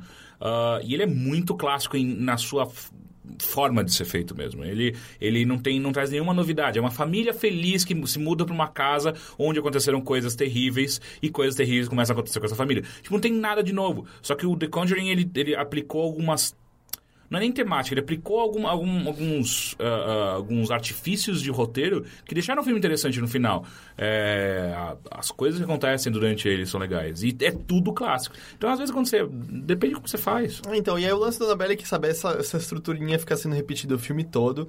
E aí acaba sendo muito tedioso, porque ele não vai pra nenhum lugar, não tem nenhuma nova informação sendo apresentada. É, eu comecei a ficar com muito tédio, minha namorada falou, meu, que filme chato, não dá medo, não tá cansado. Tipo, dava uns sustos de vez em quando. Mas filme de susto é muito chato. é, mas né? tipo, susto é fácil, tá ligado? Ah. Põe um silêncio, põe um barulhão em seguida que você dá susto. Mas ele se leva a sério? Ou ele O é filme meio, se leva meio- totalmente a sério. Ah, é? Ele não é trash, engraçado? Não, não, meio totalmente a sério. bizarro? É, o The Conjuring, ele é uma, uma sequência do The É, Conjuring, ou porque- uma prequela. Porque, tipo, um dos meus, um dos meus filmes contemporâneos favoritos de terror é o Drag Me to Hell, Ah, sabe? Rasme É, o Sam Mas é que ele, é, não ele se é- leva a sério. Então, exatamente, ele não se leva a sério. Ele sabe que aquilo é tudo muito absurdo. Mas e- tá, dá pra chamar o- ele de terror? Não. Não, é terror. Não Aquilo é- eu não acho- é, cara. Não é, Não. é o quê? É comédia? É, ele Então, é muito não. mais próximo de uma aventura Que com- nem, que nem, o, é que nem o, o Evil Dead, eu acho que é terrir. Que nem a tumba do Sim. penadinho. Sim, não, mas... Mas, a Não, mas o Evil Dead mesmo. primeiro, não a regravação, porque a regravação é muito Não, não, eu tô terror. falando. do- Não, é é que o, o Evil Dead 2, que é meio que um remake do primeiro, mas trocando os amigos pela namorada, sabe? Não, mas eu tô Porque o- falando Do, é, o- novo, o- novo. É, é que, é que o 2 é o que ele põe a serra elétrica no lugar da mão. Aham. O Ash põe. Então, Mas ainda assim... né? ah, Exato, esse- é. Essa, o- essa... E tem umas coisas de terror, mas. Então, mas, não- mas o terrir é uma variação do terror, sabe? Enfim, que seja, é um filme que leva totalmente a sério. Eu já disse aqui algumas vezes, eu não. Eu acho o gênero terror meio pobre no geral, não sou muito fã. Mas aí, tipo, sabe, é um filme cansativo. Eu acho que aqui você nunca falou isso. Ah, não? não no bilheteria. Ah, acho que a falou... gente falou, sim. Eu acho que a gente tava... Ah. A gente comentou uma Mas, enfim, Ah, é- no, no bilheteria. É. E ele vai longo, eu acho que ele tem umas duas horas, assim, meio que não Nossa! acontece nada, sabe? Ou filme de terror pra aguentar... Assim, eu sou fã de filme de terror. Filme de terror pra aguentar duas horas, é, não dá, cara. E sabe uma coisa, uma peculiaridade esquisita dele? Porque ele tem aquela estrutura de a esposa viu algo horrível. E ela vai e tem a conversa com o marido, eu vi, tem alguma coisa errada com essa casa, tem uma coisa. E aí você sempre espera que o marido, porra, você tá vendo coisa, você acabou de ter um filho, você tá passando por depressão pós-parto, eu não tenho dinheiro para mudar de casa facilmente assim, é, vai pra terapia, qualquer coisa, sabe? É o conflito básico de filme de terror. Esse conflito não existe, ela, essa casa não é boa ali, tá bom, vamos mudar. Tipo, o cara, uh, o cara, com Eu adoro, sabe por quê? Porque esse tipo de resposta do diretor diretamente às pessoas que estão assistindo o filme, que por que, que você não... Ah, ele vai mudar, Ele vai- só. E aí, mas assim, não tem. Aí ela vira e fala: tem alguma coisa errada ali. Você precisa de ajuda. Ela, você tá mandando eu ver um terapeuta ali? Não. Aí eles vão ver o padre. E aí, tipo, é, e aí é tipo, ei, padre, porque meus pais tiveram uma crise e você ajudou, então eu vim aqui. E aí, tipo, meio que o marido tá ajudando em tudo, então não tem nenhum conflito, assim. Aí ela vira e explica. Eu não lembro o nome de ninguém. Marido, tem demônios ele. "Hum, acho que é verdade. Sim, né? Sem demônio. Então, tipo, o conflito não existe. O conflito existe, tipo, na boneca que eles sabem que é treta e eles são as pessoas mais inefetivas pra, pra tipo, se livrarem da porra da boneca de Fogo. vez. assim. Eu não sei se fogo adiantaria. Mas tenta, eles tentam mas fogo. uh, eles não tentam fogo. Ah, mas tá. mas uh, é, é tipo... Tinham precauções melhores pra serem tomadas pra se livrar daquilo. Eu acho que um grande problema da- de, de todos os filmes de terror é que nenhum personagem de filme de terror assistiu um filme de terror na vida. É uma coisa que sempre me incomoda muito. Você já percebeu? Bom, em defesa, nos anos 50 aí só tinha coisa preto e branco. ah, já existia assim. Halloween. Não, era anos 60. É, mas tava tudo preto e branco na TV. Ah, ah às vezes eles tinham uma mata na recepção. É o que? É Tennessee? Onde eles estão? É, Pasadena. Ah, putz, é, eu nem sei onde fica. Acho que fica na Califórnia. Tem conflitos diretos com a boneca, tipo de briga com a boneca? Sim, é lutas. Não, é, porque eu adoro essas cenas. Não, não, a única é, que tem- claramente é, são as cenas mais risíveis, porque, sabe, não- você claramente conseguiria se livrar fa- facilmente de uma boneca, só que nessas, nesses filmes eles voam, te, sabe, tipo... Te, te- Mas é claro, porque você tem o elemento sobrenatural em cima, porra. Sim, mas mesmo assim, sabe, dá Enfim. uma paulada, sabe, faz qualquer... Dá uma chuta Você e claramente nunca assistiu nenhum boneco assassino, Eu né? já, e sempre tinha essas sequências ridículas. Não é ridículo. Ele, o, o Chuck não morre, cara. Sim, é. Partia um boneco no meio e ele volta. É, eu, achei- sacaninha. É, eu sempre achei muito escroto. Enfim, cara. não tem. É, tipo, tem. é, eu não vou dizer porque tipo, talvez seja a melhor cena do filme que envolve alguma coisa, mas não tem conflito. Como eu falei, a boneca é colocada em segundo plano. Não precisava chamar a Annabelle esse filme, não precisava ser a boneca do. do, do Ah, é porque o The Conjuring fez sucesso, então eles queriam algo. é, E, e aí, pra mim, e teve uma coisa que é muito engraçada. Muito. Porque, ah, pelo que eu entendo, a boneca de verdade que tá lá no, no, no- no museu... E a boneca dos da Xuxa. É uma boneca de pano, bonitinha até, que supostamente tem um demônio dentro. A boneca Annabelle, sério, escreve aí Annabelle no Google, quem tá ouvindo, olha. A boneca é horrenda, é horrorosa. Eu, tipo, beleza, toda boneca é meio assustadora, mas ela é especialmente feia, porque ela é feita pra causar meio que perturbação, medo. Ela parece aquela- aquelas bonecas de circo, sei lá. É. de umas E aí o que antigas. acontece é que primeiro, tipo, primeiro ela ganha, a moça ganha a boneca que o marido, ah, eu sei que você tava procurando dessa coleção. Ela, ah, que bom, eu vou colocar aqui no quarto do bebê. Vai tomar no cu. É, é cômico isso. Todo mundo no cinema começa a dar risada. Porque, n- tipo, ninguém colocaria essa boneca em casa e muito menos perto do seu filho que vai nascer. É simplesmente um objeto de decoração muito, muito Eles feio. não questionam a feiura dela. Não, aí que tá. E aí o. Ela o- acha linda, o- né? isso, isso não é spoiler, assim, o final zeco do filme é só o gancho com, o- com o The Conjuring, que é uma moça indo comprar a Annabelle numa loja, falando assim, ah, minha filha é enfermeira, e é tipo meio que essa garota que tem a boneca no The Conjuring. Eu vou comprar uma coisa, queria comprar uma coisa pra ela, e ela entra na loja, nossa, que boneca linda! E aí a porra da Annabelle, né? Mas, tipo, não, não é sorriso, bonita. Não é. Se fosse uma coisa assim, ela tem uma magia, sabe? Que você enxerga ela como bonita. Não, todo mundo enxerga como a boneca é. E é horrorosa, é nojenta de feia. E, tipo, é só muito engraçado. Que boneca linda. Meu Deus, ou você tem Alzheimer, ou você odeia a sua filha. É um dos dois. Porque não há Eu, alternativa eu acho que pra eles isso. eh, tinha que fazer, tinha que ter um filme brasileiro de boneca assassina, porque aqui Não, o mito, o mito da, da boneca assassina faz, faz muito mais sentido pra gente, por O causa quê? de, da boneca da Xuxa, da, do Da Fofão, Angélica. da Angélica. Ah, eu já, eu já, na minha, na minha cabeça, já vi uma paródia, a boneca É. assassina. é, Não, sim, mas É um exatamente. gay muito promíscuo. Mas eu acho que podia ter, sabe? Sei lá, você podia muito bem inventar uma apresentadora fictícia, um programa de TV fictício, sei lá, se passa nos anos 90, e meio que recriar essas histórias desses É, tipo, qualquer filme que passa nos anos 90 é uma bosta, você já percebeu? Qualquer filme de terror que se passa nos anos 90 é uma merda. Não, Todos. não Me fala é. um. Ah, não sei assim de cabeça, mas Não tem, cara. Todo filme de terror que se passa nos anos 90 é ruim. Mas tudo que se passou nos anos 90 foi ruim. É, eu, eu- eu discordo, eu acho que nos 80 é pior. Que 80 foi incrível. Nossa, 80 é terrível. Eu Aquela bate- bateria eletrônica e... o Car- Carrie é dos anos 80 ou 90? Não, Nossa, o é filme 70? original é 70 ou 60. né? é. verdade. Ah, nem, nem... É, tipo... Cara, não tem filme bom. E outro, o TG tá falando se passa nos 90, não filmado nos 90. É, não, não, não filmado, exato. Se passa Não, mas é nos que 90. se, se é filmado, normalmente se passa nos anos 90. Não, não. Não, porra, 2014 ele assistiu um passa, filme... é. Passa- Não, sim, mas sei lá, es- eh, Pânico, eles passam nos anos 90, ele é... Mas aquele ele não é, não é- não é terror. da- não é terror. Pânico é terror e é Pânico, ruim. lógico que é terror, Não, é o quê? ele é slasher thriller. Ah, Terror. não, pera, é terror, É uma é. categoria de Onde terror. eu acho na locadora? Na locadora? É, terror. terror. Depende, não tem mais locadoras. Eu onde tava você acha onde eu acho na Netflix. sessão Netflix? Terror. Não tem a sessão slasher. Eu acho que não acha no Netflix. É tudo- Não, mas enfim, mas a questão é, é ruim Pânico. Todo mundo concorda. Ah, sim, é chato. Exato, é o que eu quis dizer. na anos época, 90 é, é na época eu achava da hora até. Sério? Ah, sim. Ah, eu não sei. tinha eu, não- 12 eu, não- eu tenho anos. dificuldade de classificar. Eu achava legal quando era adolescente. Só mas pior que Pânico, só aquele eu sei o que vocês fizeram Ah, no não, verão esse é bem passado. ruim, esse Eu é gostava. Esse é bem ruim. Mas eu não tinha critério pra filme de terror. Era, era quando, como é que chama aquele, aquele maluco do Pânico? O, Fred Prince Jr. Era, era considerado um galã. Eu nunca vou entender o que eu passava com a cabeça das, das mulheres dessa, dessa década. Mas, enfim, eu achei a Annabelle meio chatão. Eu assisti outra coisa. Ah, um filme que minha namorada queria ver, a gente tem no Netflix americano. Hum, Chama Dumplings. Vocês já ouviram falar? Não. não. Ah, pelo que eu entendo, as pessoas agrupam. é, são três filmes mais ou menos na. ah, Como é que é a categoria? Era. Não é categoria exagero, mas é categoria aflitiva, alguma coisa assim. Que tem esse Dumpling, tem o, o, o Lei de Vingança. Ah, é a, é a- é a trilogia da vingança. Não, a trilogia da Vingança é o Old Boy, Lady, Lady Vengeance e Mr. Vengeance. Sim. Não, isso é tipo, outros três filmes que as pessoas agrupam por outro motivo, pelo que eu entendi. Ah, tá. É o Dumplings, Lady Vingança e um outro. Uh, dumplings é, são aqueles bolinhos, né? Tipo, tem tanto japonês quanto chinês. É, é um, não é um gyoza, né? É um, é um bolinho. É um bolinho, é, um- é, é aquele bolinho de. É o. Como é que chama? De feijão? De, que é mó gostoso.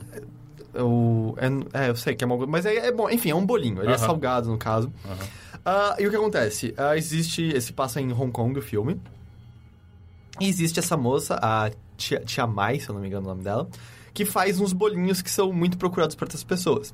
Porque os bolinhos, aparentemente, têm um poder de rejuvenescer você muito... é, anos e anos. Assim, sua pele fica muito conservada, fica com mais energia.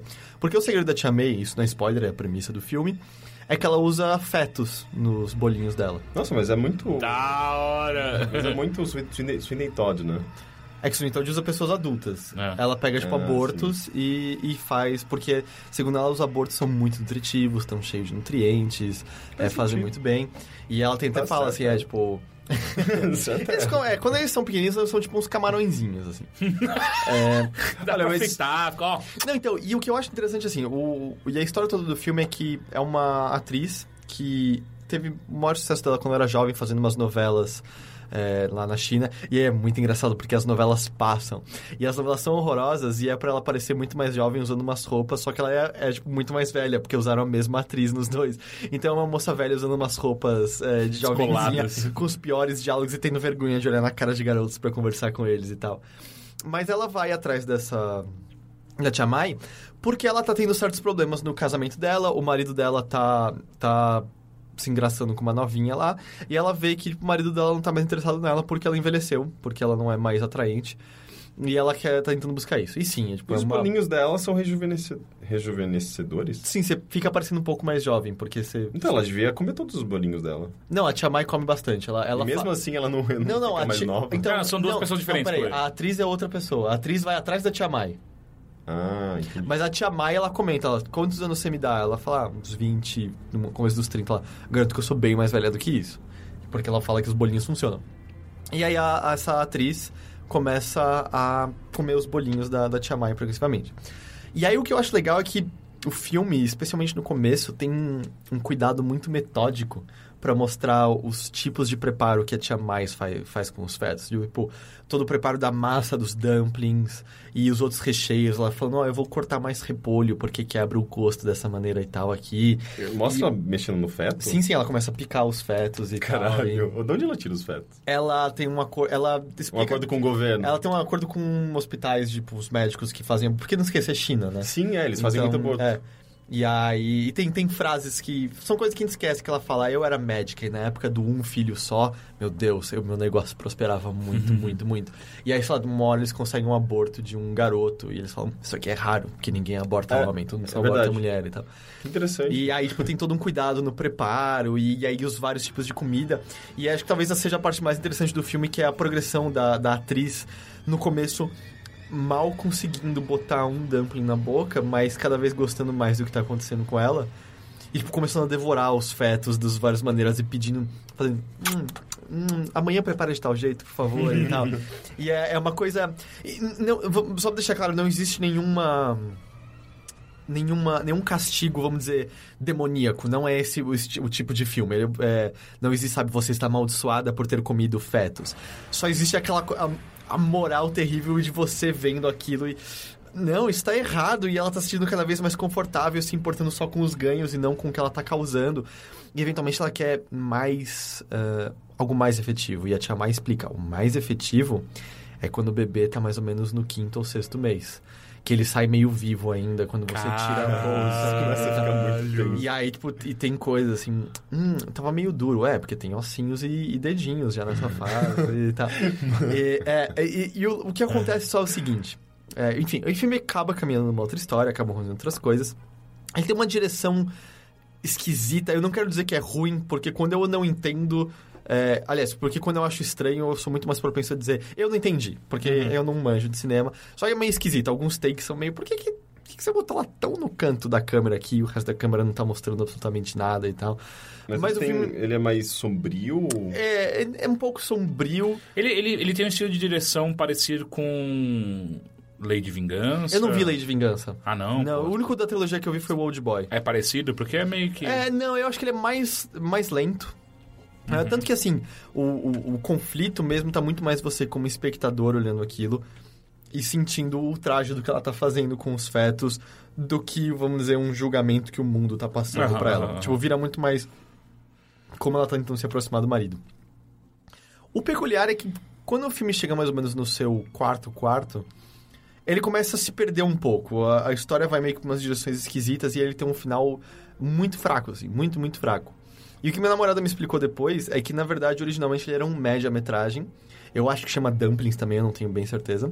E essa é a versão longa-metragem, em que a premissa é toda a mesma, tem todo o lance da Tia May, a, Só a que eles atriz. botaram uns fillers aí. Só né? que botaram uns fillers e alteraram o final. Ah, E a minha namorada me contou o final do média-metragem é muito melhor. destrói, mas destrói de uma maneira e faz tipo. É como se o final que eles botaram na versão longa ah, anulasse elementos de premissa e de construção do personagem que eles colocam lá no começo do filme, que são muito importantes para levarem a, a atriz a essa situação em que ela tá disposta a comer os, os fetos para poder é, parecer mais jovem. Enquanto no média-metragem, é, ele explora muito mais essa questão de, peraí, o que, que você se tornou só desejando essa juventude e não aproveitando as coisas que você tá conseguindo nesse meio do caminho. É, o final do média-metragem, cacete, que final. Puta os dois? merda, que final. ela só te contou? Ela só me contou o, que rola. Tipo, meu Deus. Era, é, tipo, ela me contou, é isso que tinha que ter acontecido. Claramente é isso que tinha que ter acontecido, não o do longa. Então, eu fico com essa recomendação meio esquisita de ver a versão que eu não vi, porque eu- ela parece ser muito mais interessante do que essa versão do longa Pô, eu fiquei interessado em... Tenta ir atrás do média-metragem, então depois você conta Cara, média-metragem normalmente tem no YouTube. É, É, tipo, Ah, é é? bem fácil. Você procura lá Dumplings Parte 1, você certeza vai achar. Mas dá, dá uma procurada no média-metragem e depois me conta, assim. Porque eu não acho que o, o longa seja ruim, mas ele se perde um pouco nesse final de maneira meio... Ah, não é tão impactante, assim, o que tá rolando Mas ele, aqui. ele tem uma... Sei lá, no longa, pelo menos. Ele tem uma... Aquele... Aquela coisa de, de punir o personagem moralmente pelo, pelo, pelo que ela fez, de, sabe? Tipo, de, na, na Mas você tá pedindo o final do filme, cara. Não, sim, mas é que porque me pareceu assim, se- eh, isso seria um final ruim pra mim, sabe? Tipo, eh, ela cometeu coisas eh, moralmente questionáveis, então vamos puni-la por, sabe? Mas, uma- assim, mas de uma maneira muito, é, vai- muito ocidental. Você vai sabe? gostar muito do final do média-metragem. É, de certeza, assim. É muito, muito bom. Tá. Eu vou procurar, quero ver. Então tá, mais alguma coisa? Não. Seguinte, é, o que eu fiz assistir, blá, blá, blá, por aí vai. É, eu quero falar de uma coisa que eu vi há muito, muito tempo. Porque o Henrique falando agora da, da apresentação de dança que ele foi, me fez lembrar de uma apresentação de um teatro que eu fui. Que eu nunca. Acho que a gente, a gente só conversou fora de podcast. A gente Ah, não, eu tô ligado. Aquele de Nova York. É. Que eu queria muito deixar registrado, porque se você tiver a chance de assistir, puta, faz isso, que foi uma das experiências mais incríveis que eu já tive na minha vida.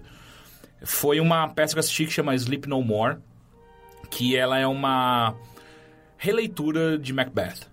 Ah, que é- é- eles fizeram uma coisa muito incrível, que é assim, eles alugaram um hotel abandonado em Nova York. Eu tava em Nova York quando quando eu assisti isso. Eu não sei se vai vir pro Brasil, mas enfim, caso você vá pro Nova York. Ah, e eles alugaram esse hotel abandonado tal, e transformaram ele. O hotel inteiro eram oito andares, se não me engano. O hotel inteiro é a peça de teatro. Obviamente que eles não deixaram todos os quartos abertos nem nada, só que boa parte dele é a peça. Então o que acontece é quando você chega na peça, a primeira coisa que eles fazem é te dar uma máscara como se fosse aqueles doutores vitorianos, sabe? Com aquele nari- nariz enorme. Então, rapidamente, assim que você coloca a máscara, rapidamente não tem mais identidade de ninguém. Tipo, você é só mais um desses caras. Você não é mais você, espectador. Você é um de- dessa massa uniforme aqui. E aí acontece, é, eu tava aí com um grupo de, de, de colegas, a gente tava todo mundo junto, e aí você entra num, num elevador. E nesse elevador tem um assessorista que. Aí, tipo, beleza, então a gente tava em quatro. Falei, então tá bom, então a, gente vê qual que a gente desce, sei lá, a gente vai, vamos, vamos ficando por aqui, Nossa, né? é muito... Te dá muitas opções logo É, de cara. E aí é tipo assim, primeiro andar. Daí o assessorista abre a porta e tal. Aí começa a sair a galera e no meio ele bota a mão na frente. Tipo, foda-se quem saiu. Vocês continuam aqui. E aí vai mais um andar. Daí eu falei, uh, isso, isso não vai dar certo. E aí foi isso. Tipo, chegou no sexto andar, a gente começou a descer, ele botou um braço no meio, então separou o grupo já ali já. E aí eu fui, eu fui o último a descer. Eu fui, eu fui direto pro oitavo andar. Você, tava, você ficou sozinho sem seu grupo? Eu fiquei sozinho sem meu grupo. Que bad, cara. É, e aí, tipo, é muito engraçado porque não tem regra a peça. Tipo, eles não falam o que você tem que fazer. Não tem nenhuma instrução, tipo, ah, você tem que seguir aqui esse caminho ou você tem que fazer tal coisa. Não, eles não falam isso. Então daí, beleza, eu saí, eu saio no meio do oitavo andar e o que acontece é. A peça já começou, cara. Tipo, eu já cheguei lá, já tava rolando uma cena que eu não tinha visto. Porque outros grupos entraram na minha frente. Porque, obviamente, não dá pra todo mundo entrar de uma vez só.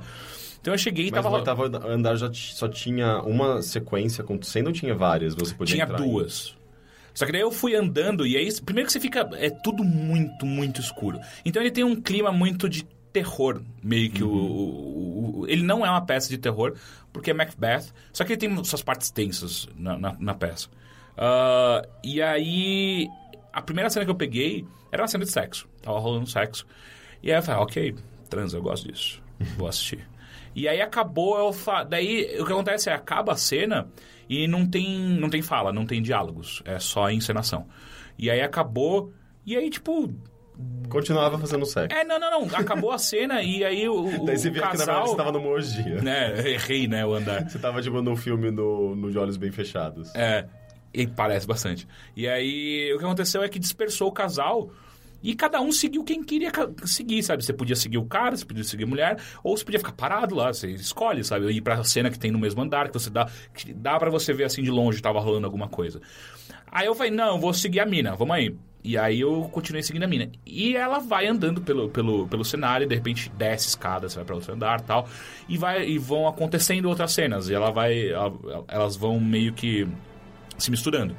Ah, e aí o que aconteceu, a parte mais interessante, que eu não vou ficar citando todas as cenas que eu vi, é que daí acontece em algum momento, é, tem a cena do, do jantar. Que o jantar é onde todos os atores estão no mesmo lugar. Então, provavelmente você vai encontrar com todas as pessoas lá dentro. Porque assim, teve pessoas que você viu claramente que elas decidiram ficar sentadas num só lugar. E ver todas as cenas que acontecem naquele lugar. Ah, eu não, eu, eu decidi seguir personagens. E aí aconteceu foi. Não posso negar, eu olhei pra uma atriz e falei, caralho, que mina gata. Ficou seguindo ela. E eu fiquei seguindo ela. Stalker. Todos os lados que ela foi. E aí eu comecei a seguir, seguir, seguir. E aí o que acontece é que essa atriz que eu decidi. Quem já leu Macbeth sabe que tem alguns personagens claros assim na peça. E ela é uma das bruxas do- de, de Macbeth. E você só entende, na verdade, eu pelo menos só entendi depois que. Eu fiquei tão apaixonado por essa peça que eu comprei o roteiro dela depois. Eu fui ler o roteiro e eu falei, ah, é realmente, eu achava que era uma bruxa. E ela de fato é. Ah, e aí eu comecei a seguir ela. O problema é, ela era muito rápida. Ela era minúscula, a menina, e ela corria, de verdade. Tipo, não era uma corrida encenada. Ela dava um pinote no corredor. E eu falei, nem fudendo, filha da puta, eu vou te seguir. Você queria acompanhar a perspectiva dela. Assim, obviamente, você tava indo porque ela era muito gata, mas. É, não, só que as cenas que ela tava participando eram muito interessantes também. Sim, e não, e você tinha uma perspectiva sempre dela, sabe? Sim, exato, é, exato. É, é interessante, tipo, todas as cenas tinham, sabe, tipo, tinham essa atriz, essa personagem. Exato. Então você tinha uma perspectiva muito interessante da, da cena. Como, E rolavam é, coisas assim, por exemplo, você chegava uma hora que você eh, era uma cena que eram elas se maquiando. Só que elas estão dentro de, um, de, um, de, uma, de uma sala de, de, de maquiagem. Camarim. É, dentro de um camarim. E é pequeno, ou seja, tem gente que não consegue ver o que tá acontecendo. E aí o que eu fazia, eu olhava assim, foda-se vocês, eu entrava no... Então eu tô dentro da cena, literalmente. Eu parava no meio assim, ficava, ok, acho que foi um erro ter entrado aqui no camarim, porque eu, eu tô no meio de vocês. E é engraçado porque, ao mesmo tempo que as atrizes, elas notam a sua presença e, e, e, tipo, deixa claro, tipo, a gente sabe que você tá aqui. Elas não se incomodam, tipo, elas, elas meio que, tipo, às vezes empurravam ou puxavam pra algum lugar tipo, pra eu deixar passar as outras, sabe? Ah, porra, isso, isso tá muito legal, né? E é engraçado porque parte de mim gosta de pensar que a atriz se ligou que eu era a mesma pessoa o tempo inteiro. porque assim, por mais que você esteja com aquela máscara, é, e, e o que te torna meio é, indistinguível de todos os outros, a sua roupa. Você tá em continua. Sim, claro. Então. Eu, sabe, ela vai identificar você pela roupa, pelo, É, pelo exato. formato, pelo. E se o Teixeira tá usando aquela camiseta com a cara dele, Na verdade, não, mas enfim. E aí aconteceu foi que. Aí, em algum momento, é, rola o, a morte do. Eles matam um, um bebê que é uma oferenda a, a- a um demônio e tal. Acontece isso na, na- na peça do Shakespeare, acontece lá também. Só que quando acontece lá, é bizonho, porque é muito um filme de terror aquilo. Porque todas as bruxas estão juntas e aparece um demônio, que é um cara com uma cabeça de vaca. E aí eles pegam um bebê e enfiam uma faca, que é uma boneca, mas enfim, enfiam uma faca, desce sangue, e é um estrobo rolando de luz o tempo inteiro, e é uma puta música pesada acontecendo ao mesmo tempo, você fica, caralho, tá, isso aqui tá me assustando agora. E aí você, ao mesmo tempo que te assusta, você olha em volta e é um monte daquelas máscaras olhando a mesma coisa. Mano, É que bizarro. E aí, nessa hora que eu falei que ela tentou despistar todo mundo que tava seguindo ela. Porque ela claramente vai saindo de cena devagarzinho e eu não desgrudava o olho da filha da puta. Ela vai saindo de cena, de cena, e aí ela entra numa porta que é meio escondida. Ela fala, mas nem fudendo, velho. E Você atravessou, atrás. atravessou, tipo, a encenação É, inteira. não, caguei. o Sai da frente, caralho. E aí eu derrubou o continuei- bebê. e aí eu continuei seguindo ela. E aí, é, o que acontece é que ela entra, ela vai fazendo uns caminhos escrotos, assim, pelos corredores, e aí junta com outros grupos, de repente aparece outro ator, e aí você fica pensando, será que eles têm tudo isso ensaiado? Tipo, é essa hora que esses dois grupos vão, vão se encontrar. E aí acontece é que eu tô correndo tanto atrás dela que tem uma hora que ela entra numa porta e eu entro logo em seguida, que é um quarto. E assim que eu entro, ela bate a porta atrás de mim e tranca. Eu. Ok. E aí, tipo, é, é engraçado que as pessoas ficam tentando abrir a porta e não dá, porque ela, ela será realmente que ela trancou. espera uma pessoa entrar e... Então, eu não sei, eu nunca vou saber disso, porque eu não fui de novo na Cara, peça. É, é muito uma peça pra você ir várias vezes. É, né? e aí, tipo, ela tranca a porta, aí eu falei, ok, agora isso tá muito. Tipo, ela vai reclamar que eu tô seguindo ela muito. É, sei lá. E aí. Era escura a sala. Não, era um quarto mesmo, uma, uma iluminação baixa, mas era um quarto. E aí ela senta na, na- na- na mesa de da mesa de cabeceira, não, na. Como chama? Na penteadeira. E começa a passar, eh, escovar o cabelo, passar maquiagem e tal. E aí eu, e eu, tipo, atrás dela, e era, muito- e era uma cena muito, muito estranha, porque, tipo, era um espelho, eu tô atrás dela, então você se vê na cena, e é você tá vendo só uma máscara, dúvida, não é né? mais só você. Isso, isso ainda é parte da peça, ela vai me matar aqui dentro. É, então, é. e ao mesmo tempo, tipo, sou eu que tô vendo, porque, cara, é- essa peça foi num nível que. É isso que é bom, sabe? É, você se questiona, tipo, sou eu que tô assistindo isso mesmo? Eu eu sou só mais um personagem nisso aqui, tudo que tá acontecendo. E aí acontece que daí ela, ela tá se maquiando, olhando, e de repente ela olha pra mim pelo espelho, sabe? Ok, agora ela tá olhando pra mim. Isso tá muito estranho. E aí ela levanta, vai até, até mim, assim, pega uma, uma bala de goma, e aí eu falei, caralho, tomara que seja drogas isso. ela pega uma bala de goma, tira a minha máscara, me dá a bala de goma, me dá um beijo na boca. É o. Que tá acontecendo aqui, cara? Ela abaixou minha. Aí ela abaixa minha máscara, entra num guarda-roupa. Eu falei, que porra é essa? Tipo, é um guarda-roupa mesmo, com roupas. Foi ela pra ela entra- transar com ela agora? é, não, não. Ela, eu- ela entra na- no guarda-roupa, daí eu fico parado na sala assim, de repente sai a mão dela e faz um vem cá, saca? E aí quando você entra, é uma passagem secreta pra outra sala, que tá acontecendo outra cena. E aí, tipo, eu fiquei muito confuso. Peraí, todo mundo tava te seguindo, se perdeu. Tipo, eles não sabem que isso tá acontecendo aqui agora. E aí. E aí é engraçado que ela pegou pela minha mão e começa a me puxar a correr pelos corredores. Eu, caralho, só eu tô vendo isso, saca? Que bizarro. Não, é uma experiência única Mas que e será teve, que, né? tipo, essa, isso sempre rola ou só É. rola se alguém segue ela? E, tipo, ela tem que beijar todo mundo? Ou... Não, eu acho É, que é muito sei, improviso, porque você não pode contar com isso sempre. Nem sempre vai ter uma pessoa seguindo aquela pessoa, sabe? Tipo, e, e eu acho que é, deve ter variações. Essas peças que exploram ambientes e que a coisas acontecem, é muito improviso, sabe? Tipo, tem muito... É, então. Eu, Coisas eu fora do realmente roteiro, não sabe? sei, não sei. Porque daí, enfim, a, a- a- peça acabou e eu saí de lá sem ar. sabe? Cara, isso foi a coisa mais incrível. Eu encontrei com os outros colegas eles. É, foi legalzinho. Eu falei, não, cara, essa foi a melhor coisa que aconteceu na minha vida, velho. Vocês estão loucos. É, não, daí é engraçado porque daí você vai, quando você vai com outros amigos, você vai conversando com eles pra ver o que vocês viram, né? E aí um cara viu um maluco se, se enforcar, o outro ficou sentado numa sala assistindo vários personagens passarem pelaquela sala, que era como se fosse um bar lá dentro. E aí ele ficava lá e tinha um garçom que servia ele de bebida. Então ele ficava lá sentado vendo Esse as pessoas. um lugar bom também pra ver. É, então. E eu passei por esse, esse negócio, eu passei correndo com ela. Eu sabia, ah, isso aqui é um bar. E corri. Ah, e aí no final tava o Jude Law, ele tava assistindo a peça também. Quem? Jude Jude- Law? É, o Jude Law, Legal. ele tava assistindo. E aí no final tem um coquetel, né? Daí eu sentei lá e tipo, comprei o, o roteiro. que Eu, eu preciso saber quem que é essa atriz. Comprei o roteiro. E aí eu achei a atriz. Aí eu achei ela no Facebook. E mandei uma mensagem. Tipo, isso foi incrível, você nunca vai saber quem que eu sou. Ela, obviamente, ela nunca respondeu. Ah, mas caralho, Sleep No More, que peça puta que pariu, É cara. porque parece Isso mais é que eu descobri um, um rapidão. happening, nem, nem É. parece uma peça tradicional, parece tipo um evento muito específico e muito criado por um, sabe, quem foi, foi e nunca mais vai ter essa Ah. experiência. Assim, é, pelo que eu entendi, foi é, a peça fez tanto sucesso que era pra ela durar uma temporada, ela virou quatro. E aí. E essa atriz, eu descobri que a atriz que rolou tudo isso comigo, ela era uma substituta da atriz do roteiro. Eu, filha da puta, eu realmente nunca mais vou ver essa mulher, sabe? Porque ela era substituta. Ah, enfim, é, eu não sei mais se ela tá em cartaz, mas eu lembro que na época, que depois que eu voltei, eu fiquei meio fascinada pela peça, comecei a procurar tudo sobre eles. É um, é um diretor famoso, ele é inglês, ele é- é- a peça começou na Inglaterra, depois ele foi para os Estados Unidos. Ah, e eu lembro que tava num nível de quatro meses de espera. Caralho. Você comprava o ingresso, era depois de quatro meses você ia conseguir assistir. Caramba, porque, até porque é muito. É, é tipo, é um negócio que ocupa um espaço inteiro para um grupo específico de pessoas, deve ser super limitado. né? É. Ah, não, assim, é, pelo que eu entendi, cabe bastante pessoa. é, o, a- o público que vai, assim, que eles que deixa rolar numa sessão é muito. É, tipo, deve ser lá umas, umas 300 pessoas. Porque é, é grande o hotel, então, como são muitos Quantas atores, pessoas no elenco, você, você lembra?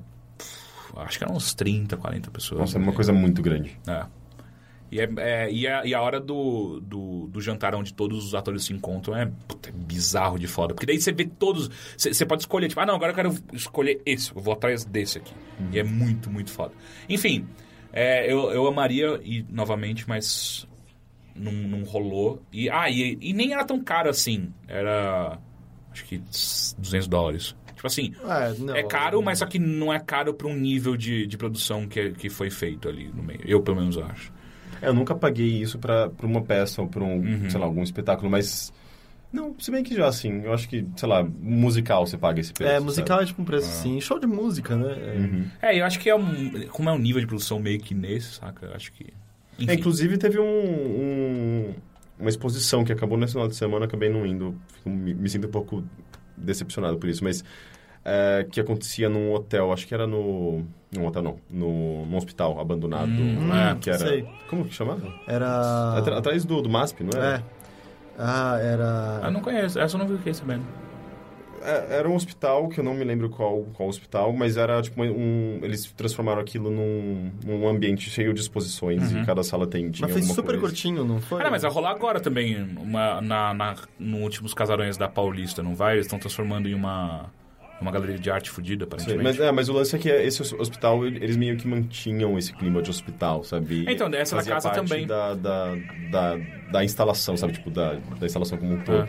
É. Esse do casarão, pelo que eu entendi também, eles vão manter, tipo, tá tudo meio que destruído, caindo aos pedaços, eles vão deixar assim, só não vão, vão reformar coisas que é perigo de, de, de vida, sabe? Mas o resto vai ficar assim, porque parece que depois eles vão demolir, eu acho. Só que, pô, eu tenho que ir nesse. Até porque, tipo, é aquele negócio, é a última oportunidade. É, Aham. é, é. Ah, enfim, eu, eu- eu até tinha outras coisas pra falar, só que eu falei bastante, eu acho que... depois. Musical, é, parece muito. Eu já tinha ouvido você falar antes, mas é sempre. É incrível, eu guardei a máscara, tá comigo até hoje. muito, É que é engraçado-. Ah, você pode ficar com a máscara depois. Sim, sim. sim. É que tem, aspectos dele são mais quase como um, um brinquedo do que uma peça em si, sabe? É. Uma, um, lugar, um lugar interativo que você entra e aproveita o que tá lá dentro. assim. É, não, eu, eu- uma, uma época eu entrei num grupo de pessoas que tinham assistido e tinha gente que já tinha ido seis vezes. Tipo, era bizarro. As pessoas entraram em êxtase com, com... É, Então, aliás, é, acho que o meu paralelo é jogos em que eventos estão acontecendo independente do que você Sim. esteja lá, sabe? O Sim. Expresso do Oriente ou... Ah, queria pensar em algum, algum outro exemplo agora, mas que é aquilo, tipo, você quer jogar várias vezes Que é pra poder esperar. Ah, o Stanley né? Parable, né? Mas digo, você quer jogar várias vezes pra experienciar o. É porque é questão de tempo correndo, Eu mas. acho sim, que o. Expresso do Oriente é único. Não, não, tem, tem pelo menos um outro jogo que eu sei que faz a mesma Heavy coisa. Rain tem algumas sequências que tem um tempo corrido. É, mas que seja, esse também serve como exemplo. E Uhum. De, de você quer fazer várias vezes pra poder ver o que tá acontecendo em todas as salas naquele Uhum. momento, naquela hora. É meio isso, só que na vida real, né? Isso que é interessante. Eu, eu, eu fui numa peça em São Paulo aqui há alguns anos, sei lá, uns 4, 5 anos, eu não me lembro o nome da peça, mas era bem interessante. Isso passava também, tipo, num, num casarão aqui no centro, e era um grupo, era... Era basicamente como se fosse uma família. Então, a meio que a mãe, que era a matriarca, ela tinha controle sobre tudo. E ela meio que representava, um, sabe, um ditador, na verdade. E, e os filhos tinham pers- perspectivas de mundo muito específicas e você podia acompanhar cada filho em- indo em di- diferentes diferentes direções, né? eles iam para outros qua- quartos, outros ambientes e meio que separava os grupos, né? Então você tinha a perspectiva de no máximo duas ou três pessoas, que é o- era o que eles permitiam você trocar, sabe? Ah, entendi. E daí no final tinha uma, uma resolução e meio que o, o público votava em quem tinha a verdade. Caralho. sabe? E daí qual dos filhos tinha a verdade. Caralho, você foi numa, num, num real life de você decide. É, era tipo você decide, sabe? Era o detetive, né? E eu lembro É. que eu fui com um cara que era, tinha um lado meio de umbanda e ele dava uma bebida pra gente, tipo um- uma cachaça. É, era, era bem legal, eu não, é que não lembro dos, dos detalhes, mas era bem essa peça, esse tipo de peça pra você ir várias vezes e, e ter experiências diferentes, sabe? Até porque tinha também esse lance da, da improvisação, porque eles faziam, eles faziam perguntas diretas pras pessoas e meio, isso, meio que isso podia influenciar a... a o, o pró- o próprio personagem, sabe? Eu não sei como eles lidavam nisso em termos de estrutura de teatro e roteiro, mas, mas é, eu, eu lembro que era bem bem você saía com essa vontade de ir de novo pra você ver o que acontecia na, na próxima na próxima É, o pior é que eu saí com vontade de ir de novo pra ver a mesma coisa. Eu queria seguir a mesma mina de novo. Você Porque. queria só ganhar mais um beijo, é isso, né? É, é que, cara, é bizarro. Eu nunca vou esquecer dela levantando a minha máscara com aquele sorriso de menina, saca? É- é- foi, foi incrível aquilo. Aquilo é muito foda.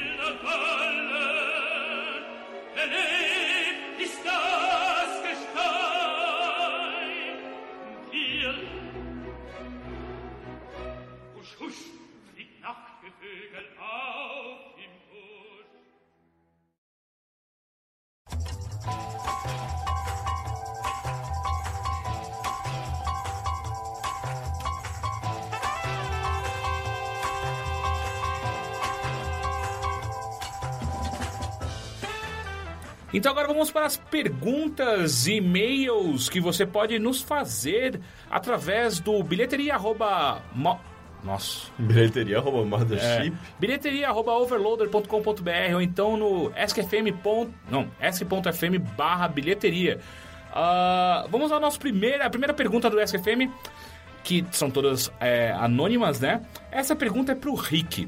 É uma curiosidade que sempre tive e nunca tinha um amigo gay pra perguntar. e lá vem eu achava que só no podcast de games a gente tinha esse tipo de Ah, mas é que essa eu preciso, cara. E tava no, no SFM da, do bilheteria. tudo bem Quando você é homossexual, é possível sentir tesão e se masturbar pensando vendo o próprio corpo? Sim sério? Eu nunca ia falar assim. eu tô muito Não, chocado. isso não quer dizer que eu já fiz isso É bizarro, é, é uma pena que seja um podcast só É. de áudio, porque a cara que eu tô fazendo não pode ser representada em sons. Eu tô muito chocado. A minha Não, melhor eu- representação da cara que eu tô fazendo agora é do, do Tom no Parks and Recreation. Sim. Aquele sorriso. Quando algo acontece é muito legal pra ele, né? não eu acho que assim Cara, você já isso não bateu quer... um punheta pra você não eu acabei mesmo? de falar isso não quer dizer que isso E aí um dia você tava comigo. andando e pensando, ah, o Henrique bateu punheta pra mim. E aí bate mais uma pensando nisso, né?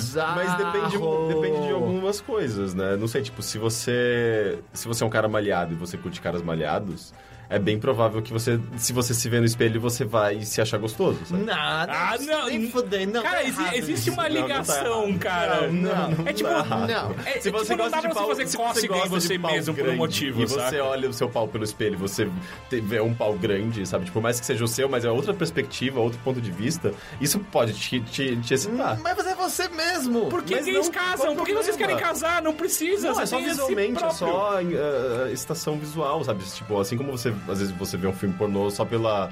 Pra se excitar visualmente, pra bater uma punheta rápida. Sim, mas não sou eu lá. Mas se fosse alguém parecido Caralho, então você... tá certa a minha teoria de que se fosse uma mulher e eu fosse lésbica, eu ia bater muita cirílica pra mim mesmo. Cara, eu não sei, eu acho que. Eu acho que tá tudo errado aqui. É meio. É meio, Tipo, é mas meio- assim, você já teve conversa com amigos seus que falaram, não, não, já bati pinto pra mim mesmo. Ah, eu acho que já. é meio. É meio. Como se diz aquele, aquele romance, aquele livro do. do. Estou louco, chama o não, romance? Não, não, aquele romance inglês. super Harry famoso. Potter. Do cara que. que sabe, tipo.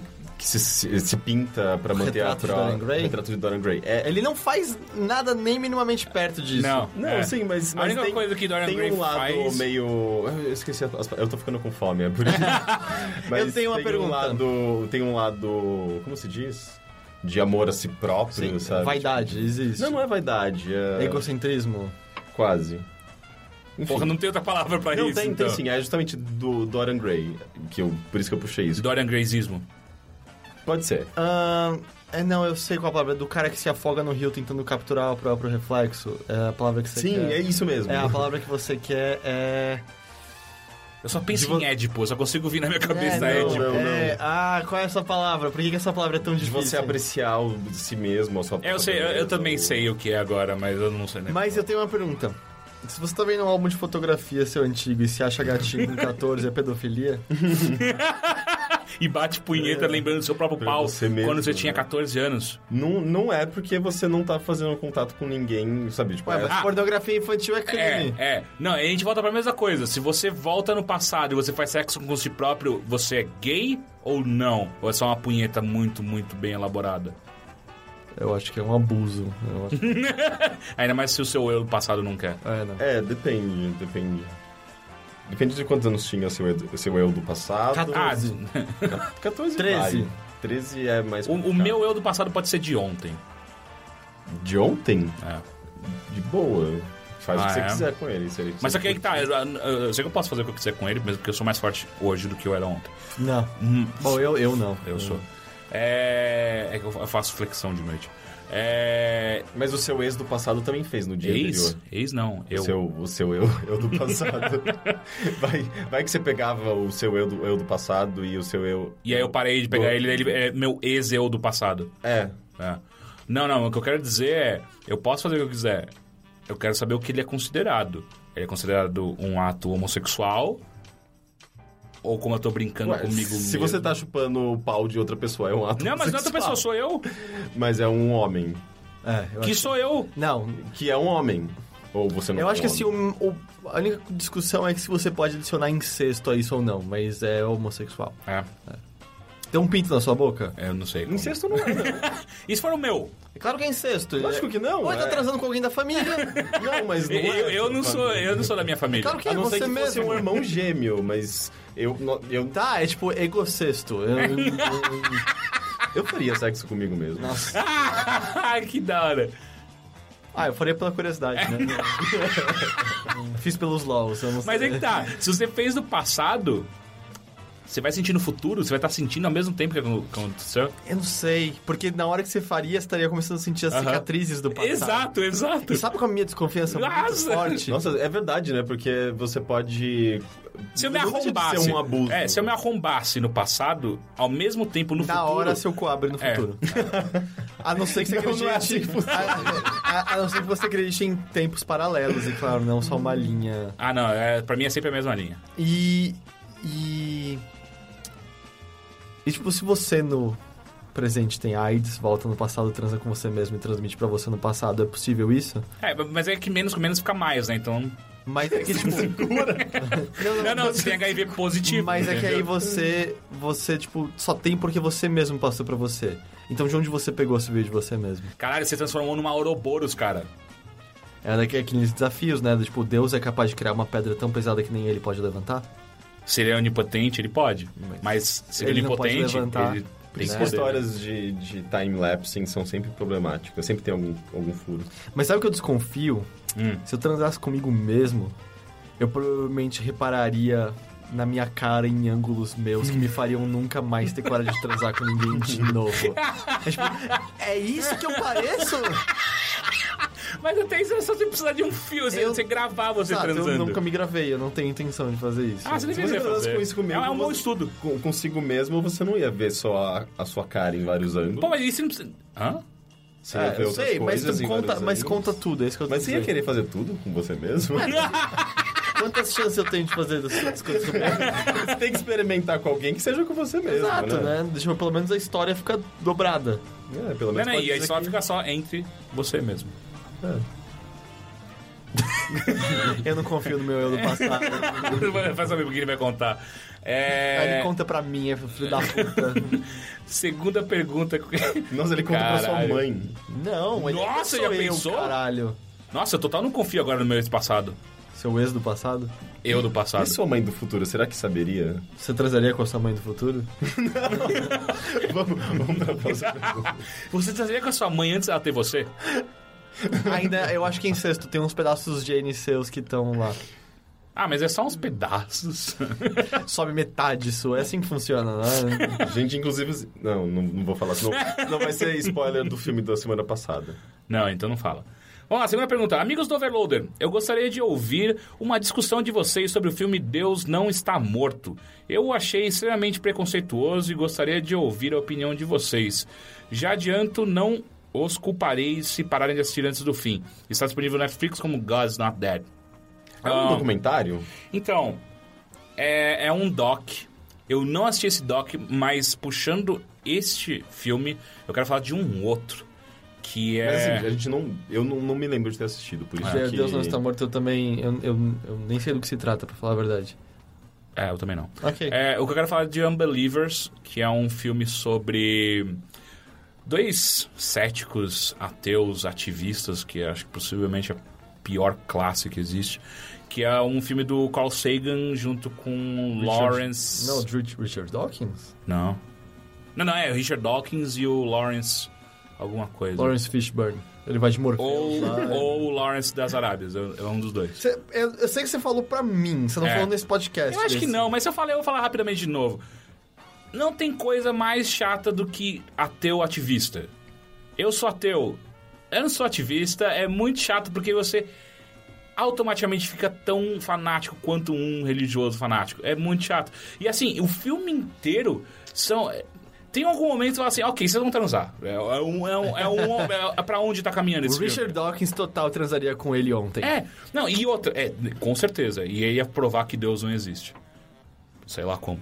Mas assim, é que tem uma hora que de fato tá acontecendo. O filme acontece uma cena que é patética, que é os dois no carro, esses dois cientistas.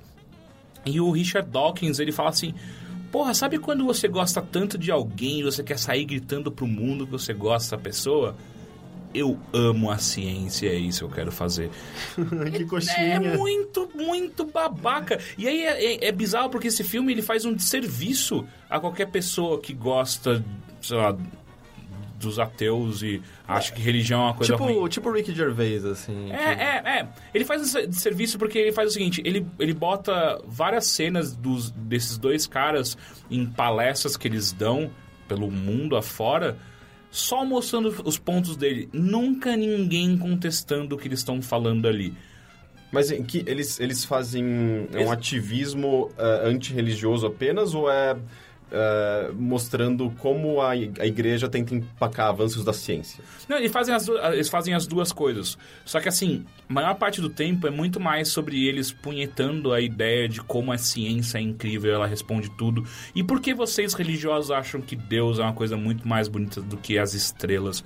Tipo, eu entendo esse argumento, só que em nenhum momento eles deixam ninguém tentar refutar a ideia deles. Ou seja, como você sabe se, que o seu argumento é bom se você nunca coloca ele à prova? É, é, você está colocando a, a ciência no mesmo, na mesma ver- verdade absoluta É. que os religiosos Exato. acreditam que a religião deles é, sabe? Ou seja, tipo, a ciência não é dogmática. Você não pode colocar a ciência como uma, verdade absoluta porque em qualquer momento alguém pode ir lá e refutar aquela... Como já foi feito. durante É, a exatamente. A história ciência humana. é sobre isso. E os, os- os- acho que os, os- Quem trabalha com ciência e quem. Eh, eu acho que os melhores cientistas são aqueles que sabem que a qualquer momento aquela verdade pode cair, porque aquilo não é uma verdade, não é, um- não é um dogma, sabe? Sim, é, sim. é só uma. Alguém chegou àquele resultado e aquilo é provado, então as pessoas consideram aquilo verdadeiro. Mas eh, eu não sei, o Richard Dawkins ele é bem radical. Eu também não, eu É, acho- eu não gosto desse lado Quando, dele. quando eu li o, o gene egoísta. Não, não, desculpa, Deus, Deus, é, Deus um delírio. Já dava pra ver ali, tipo, Pô, eu pensei que esse cara é um pouco mais inteligente do que esses argumentos que ele tá usando. Aí ele aqui. faz, ele faz comentários machistas, volta Ah. e meia, em relação ao controle que ele gostaria de ter sobre o útero de mulheres. Uhum. Ele é meio babaca. Mas ao mesmo tempo ele, ele é bem feminista, né? Ah, eu não sei, eu vi Eu- algumas eu eu ideias nunca vi dele nenhuma e, tipo, falou, ok, sobre isso." eu não acho que isso é uma boa coisa que você tá falando. Eu É. não sei, eu acho, que, eu acho que ele é aquele cara que é tão radical que acaba, acaba ficando confuso o discurso dele. Você não sabe exatamente o que ele tá, de- o que ele tá defendendo, sabe? É, ele- assim, desde tem- que seja co- contra a igreja. Tem, tem uma parte no, no filme que é muito, é muito patético, que é, botam partes de, uma, de um debate que ele fez com um arcebispo inglês. Que é só ele falando. Eles não botam uma cena do arcebispo falando assim, não, não, é que eu não acho isso. Tipo, e aí no final, e, e- e eles ainda fazem, fazem uma edição filha da puta, que botam só tiradinhas sa- sacanas do Dawkins. E é tipo, você é uma criança? É, parece aquela. Aham, é, então fala pra mim, seu Deus aí, que quando, quando a Terra era, era o centro de tudo e agora não é mais, hein? Cadê seu Deus? Tipo, cala a boca, sabe? A, a- a gente já passou, eu, eu pelo menos sinto isso, já passou desse discurso babaca. Tipo, eu vou provar que o seu Deus tá errado agora. Tipo, eu acho que tem uma discussão muito maior que essa agora. É meio que baixar o nível, né? Você não precisa fazer isso, mas... Assim, eu, eu entendo quando você...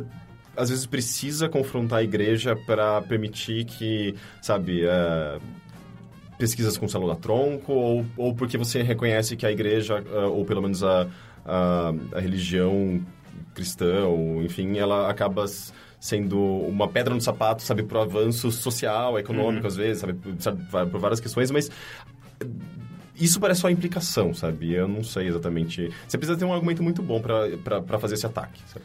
É, enfim, é, The Unbelievers, é, eu só, só recomendo se você tá afim de, de achar meio ridículo isso tudo. Ah, terceira pergunta. Se você matar um minotauro e comê-lo, você é canibal ou só carnívoro? E se você não matar o minotauro e comê-lo, é zoofilia ou não?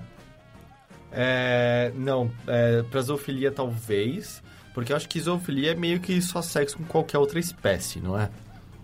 Acho que é. A gente só vai ter que reavaliar nosso conceito de zoofilia quando a gente for visitado por aliens cujo, Eu- cujo- cuja atividade sexual bate com a nossa. Eu acho que só é zoofilia se, se o, o Minotauro fizer um boquete em você.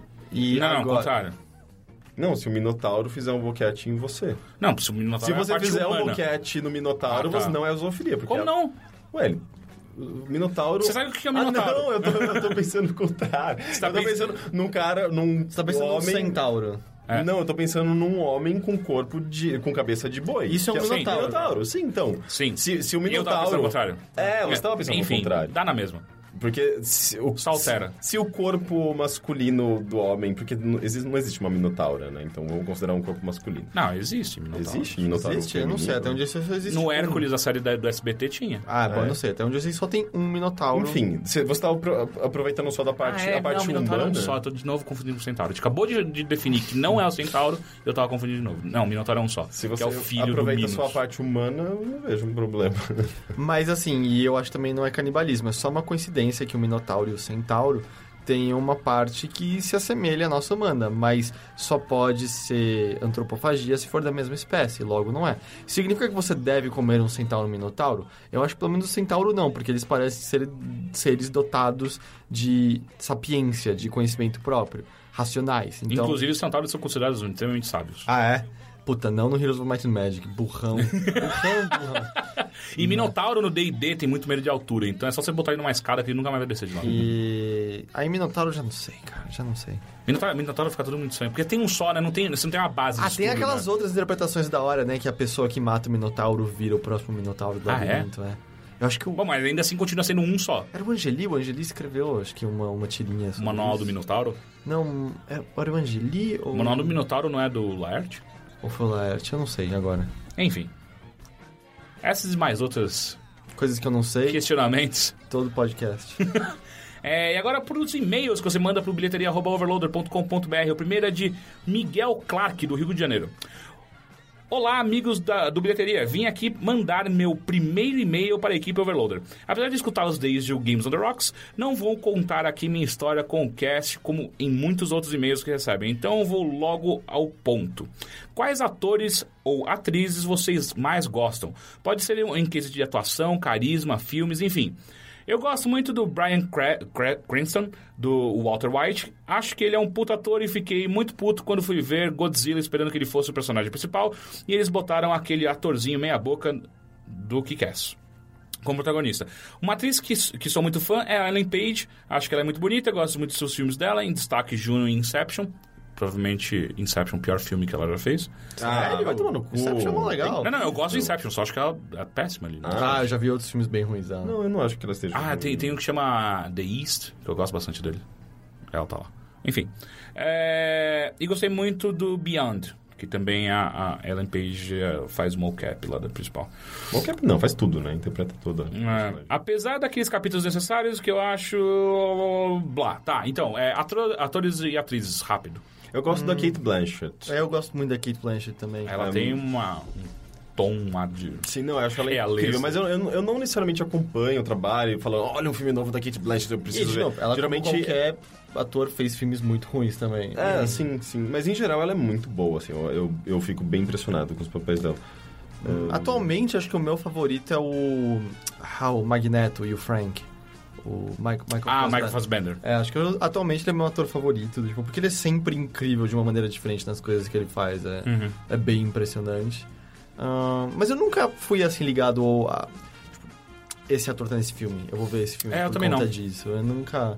Nunca me importei dessa maneira. Eu já tenho, tem muitos casos de esse ator tá nesse filme, eu não vou ver esse filme. É, É, tem um ator que eu detesto. Na verdade, eu acho que eu detesto mais o nariz dele do que ele. o Shia É, não. porque eu é, detesto o nariz do Shia LaBeouf. Não, eu gosto dele. É, mas aquele. Aquele cara que ele faz muita comédia. Ele tá assim, em todo o filme do. do, do Ah, Woody. Allen.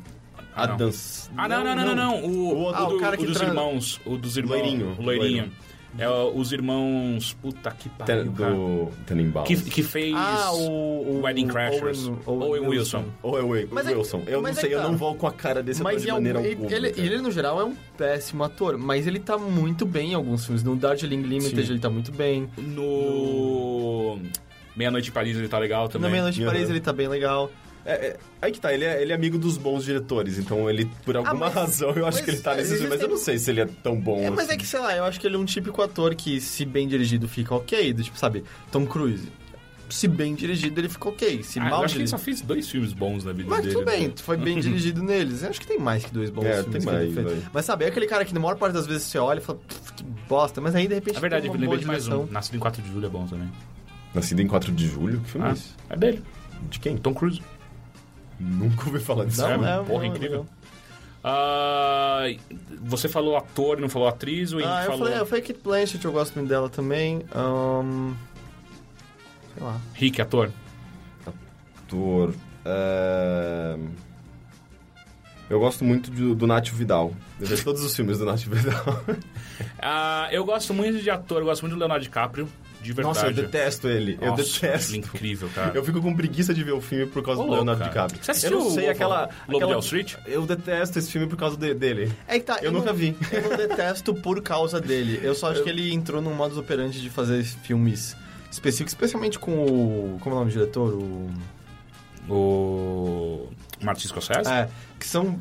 Nossa, eles são, são dois personagens completamente diferentes os- nos dois filmes que ele participa do Martin Scorsese. Então, mas os dois têm meio que um tom específico que me incomoda, tipo, porque eu não gostei do Lobo de Wall Street e o outro é Os Infiltrados. é demais, vi. tipo, Os Infiltrados que ele- eu detesto. ele Você não gosta muito- do filmes infiltrados? Os Infiltrados não é sobre nada, é um dos filmes mais vazios que eu já vi na vida. assim. Mas é incrível toda, toda, toda Nossa, a construção dele. Eu não gosto. E eu gosto do Leonardo DiCaprio em geral. Eu só acho que ele tá fazendo filme tipo O Aviador, que filme Ah, chato. muito adoro chato. assistir. Puta merda, que filme chato. Mas ele no Romeu e Julieta é muito bom. Eu gosto muito da praia, todo mundo odeia Eu a praia. adoro a praia. Eu adoro a praia. Praia é bom, né? Tem uma linguagem meio de videogame às vezes. Não, só tem uma cena, que é quando ele tá muito louco. mas o é resto do tempo não tem mais nada. Não, mas é, é muito rápido, ele é muito Ah. meio acelerado. E a, a Til- Ah, é, Tilda Swanson. Eu vou... Swin- Sw- Swinton, Swinton, Swinton, Swinton. Enfim. O tio Ah, Swinton. O Gabriel do, do Constantine. Eu vou botar ela como atriz, então. E ela... ela- tá na praia, aliás. né? É. É, ela, ela fez uns filmes muito bons. Ela, ela fez o. Temos que falar com. Temos que Só falar sobre Kevin, sobre que Kevin, da hora. é. Ela tá naquele Only Lovers Left, Left on Alive. Earth, Left Alive, que, é. É. que é da hora. Precisa assistir. Ah, Ah, bom, eu gosto de Leonardo DiCaprio e mulher, que loja de mulher? gosto. Mas mais batata. Mais batata. É. Puta que pariu, cara. Eu gosto muito mais do que eu deveria da. Caralho, que fez Kick-Ass. Novinha.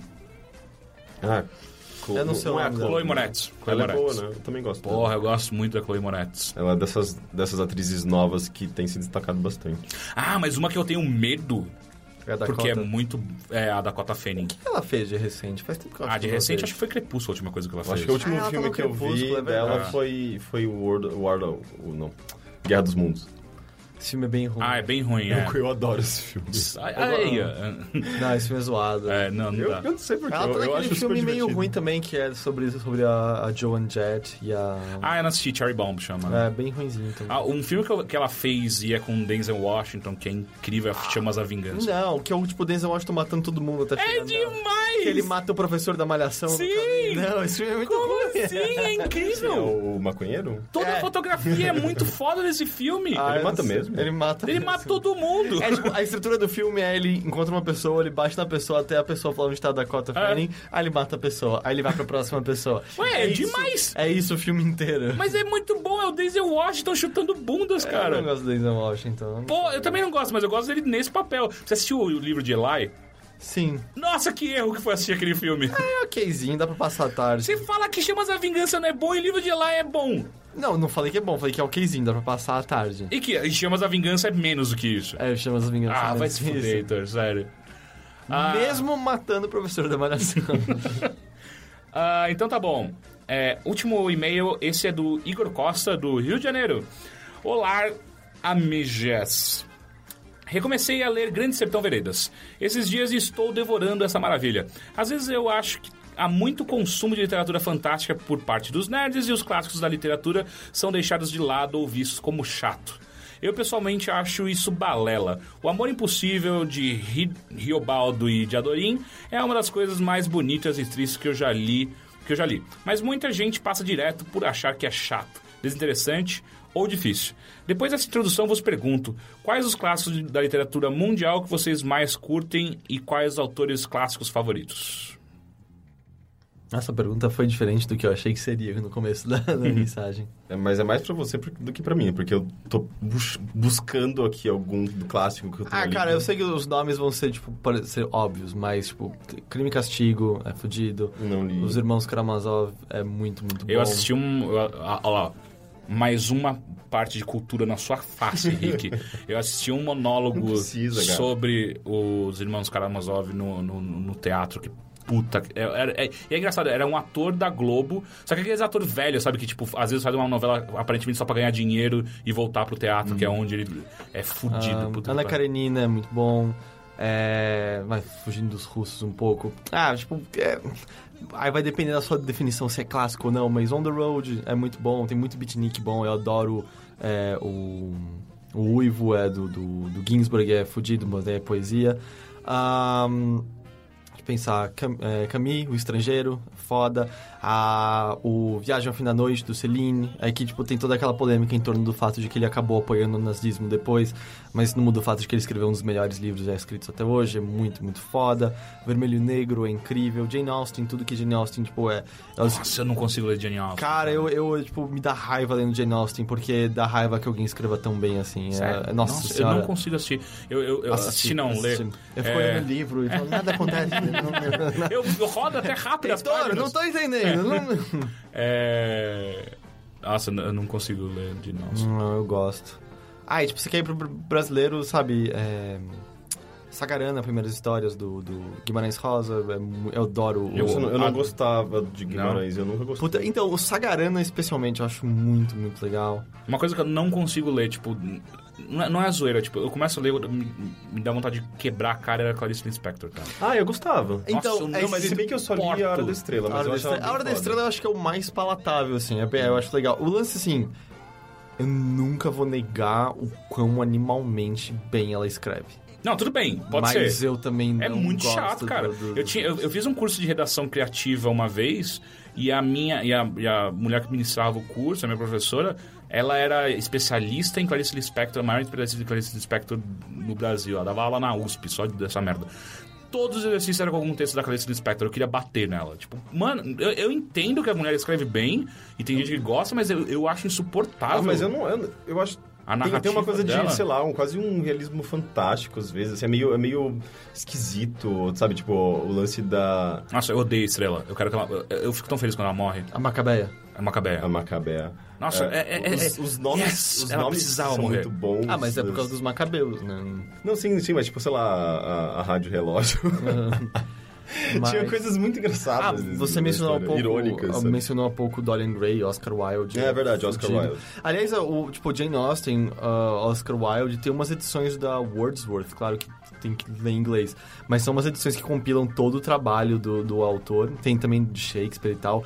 E são umas edições que você encontra por 30 reais com uma encadena- encadernação fodida, que são umas edições de incentivo à cultura, sabe? Incentivo à leitura. Eu já encontrei na Saraiva, já encontrei na Cultura, volta e meia. São, tipo, animais, animais, você tem tudo do autor lá. É muito bom. Eu gosto muito de Machado de Assis, eu gosto muito de. de Histórias póstumas. é? Não, histórias Memórias póstumas. póstumas. Memórias póstumas de Brás Cubas, eu acho incrível. Alienista, eu gosto muito. Ah, Noite na Taverna, eu acho. Ah, eu adoro esse livro. foda. eu lembro que eu li, sei lá, quando eu tinha uns 17 anos. É, eu li pra vestibular e É, foi eu um dos na primeiros que eu falei: caralho, isso é muito bom, velho. É, é muito legal. É. Quem que é mesmo? Ah, Luiz de Azevedo? Não. a não. Luísa de Azevedo? Não, isso, ou eu tô Não. viajando Luiz de Azevedo é Primo Não. Basílio. Agora não sei. Eu não lembro. É Primo Não, Basílio. Primo Basílio é Sérgio Queiroz. Acho que é Luiz de Sei Azevedo. lá. Eu acho cara. que é. É, eu tô viajando. É, Eu, eu sou muito ruim pra decorar nome de autor, então eu acabo É, sempre eu passando, pensando vergonha nisso. Eu, eu, eu sou ruim Ah. pra decorar os dois, eu, eu decoro um ou outro. Tipo, eu gosto muito de Manuel Bandeira, mas não lembro nada de nenhum livro dele. Não, mas algum poema você conhece. Eu Tipo- não lembro de cor. Mas, tipo, ah, sabe, o, o, o do trem que tinha no Castelo Ratimbom. Qual? Passa pão, passa... Não. Ah, deixa eu pensar algum do Manuel Bandeira que você com certeza conhece, que todo mundo... Todo mundo... Quando eu, quando eu era jovem. Eu gosto mais de você do que do meu porquinho da Índia. Não. Quando eu, quando eu era jovem e eu achava que eu era, que eu era misterioso. Era tipo um Você era protótipo de misterioso? emo. Era protótipo de, protótipo de emo, saca? Eu gostava muito de Augusto dos Anjos. Nossa, é verdade. Como que era o do, do escarra na boca te- que te beija Ah. dele? É. Acho que é. Eu gostava. Ah, eu gosto muito de Edgar Allan Poe. Eu sei que não é um clássico. Ele é um clássico, só que ele não é um nível Ah, mas de tem coisas, literatura. tem coisas divertidas. tem- É, eu gosto muito de Edgar Allan Poe. Foi, ah, eu, eu comprei Histórias Extraordinárias de Edgar Allan Poe aos 11 anos. Foi o primeiro livro de terror que eu li e foi incrível. Ah, Ah, eu acho o Rudyard Kipling, eu acho que é um autor injustiçado de- em muitos aspectos, porque eu acho que ele é muito melhor do que as pessoas dão crédito a ele. Ah, aliás, e aí, tipo, puxando o gancho, eu comecei a prestar mais atenção dele porque o Jorge Luis Borges ah, tem, tem três livros que são muito legais, que são... Eram diálogos que o Borges, já no fim da vida, já cego, tinha com o... Não vou conseguir lembrar, talvez Ricardo alguma coisa era o cara com quem ele tinha. E eram transmissões de rádio. Era esse cara conversando com o Borges. que da hora. E É aí... tipo o primeiro podcast do É mundo. mais ou menos um primeiro podcast. E aí tem três livros ah, que são compilados as conversas que ele, que ele tinha na rádio. E aí é tipo só o Borges falando. E aí tipo, falando num ambiente muito mais tranquilo, sabe? Aberto, não tão acadêmico. Ideias dele sobre várias coisas, sobre amizade, sobre filosofia, sobre morte, sobre amor. E aí é lá que eu comecei a prestar mais atenção no Kipling, porque ele cita o Kipling toda hora como um autor que ele... Ele vê mais... eu Gostaria de ver mais atenção. Ah, ô, porra, eu adoro. Eu esqueci o nome do, do autor, mas o nome da Rosa. Caralho, demais o nome da Rosa. Sim, eu, eu só vi o filme. Ah, eu esqueci quem escreveu. Ah, e, e lembrando só de um último que eu, que eu acabei de lembrar. É o cara que escreveu Fahrenheit. e- Ah, eu, eu li esse. Ah, é o. Que The, de- Man, The Man Who Forgot. É. É, Ray É. Bradbury. River Bridge. É, cara, É. tudo que esse cara escreveu, tipo. Ray Bradbury é muito o- legal. o que, que se passa em Marte, é demais dele também. Não, Ray Bradbury é, é bem- legal. É. Ah, tipo, todos esses clássicos, sabe? 1984 é muito foda. Sim. Animal Farm é muito foda. É, eu, e, tipo, eu acho que Orson... É Orson... Orson Welles? Não, não é Orson Welles. é, o, o autor de 1984? George Orwell. George Orwell. George Você Orwell. também sempre... A gente já falou É, isso. é, a gente né? já falou como a gente confunde Orson Welles com George Orwell. Ah, ele... Especialmente porque era a fazenda do Orson. E aí... Eu, tinha, eu tive essa fase do, sabe, da distopia e eu comecei atrás de todos esses livros. Uhum. Que é Eu- eu, engraçado. li o 1984, a, o, a faz- a faz- como chama em português? Eu li Ah, o, Dos a, bichos. A, A- a Revolução a, dos a Bichos. Dos Bichos e eles colocam É. também o Admirável Mundo Novo, né? No, É, no eu, não atra- eu não fui atrás ainda, Tem mas eu, eu li o Fahrenheit a, nessa a, época Atlas acorrentado também, não entra nisso? também. O Não do- sei. Eu só tinha ouvido falar dos três, o 84, o Animal Uhum. Farm e o, e o Admirável Mundo Novo. Eu não gosto muito do Admirável Mundo Novo, acho meio, meio, Não li. Eu não li meio também. chatão. É... Puta, eu lembrei de alguma coisa. Gente, você mas, mas vamos pra próxima, Ah, gente é, não vai... só uma última coisa. Brasileiro, é o Não Verás País Nenhum. Não sei qual é. É do... Puta, ele era síndico do prédio da minha amiga, como é que é o nome? dele? Caralho! Inácio de Loyola. Ele, é, ele é considerado um clássico. Eu não sei se ele é considerado um clássico, mas ele é. Puta, não verás país nenhum. É muito legal. Vocês estão ligados que é, é um, Não. é um mundo entrando no pós-apocalíptico, só que no Brasil. E aí eles falam sobre como, sei lá, todo o centro-oeste pra cima do Brasil virou um grande deserto, mas as pessoas celebram isso porque o governo fala: olha que grande maravilha que o Brasil tem, o maior deserto do mundo.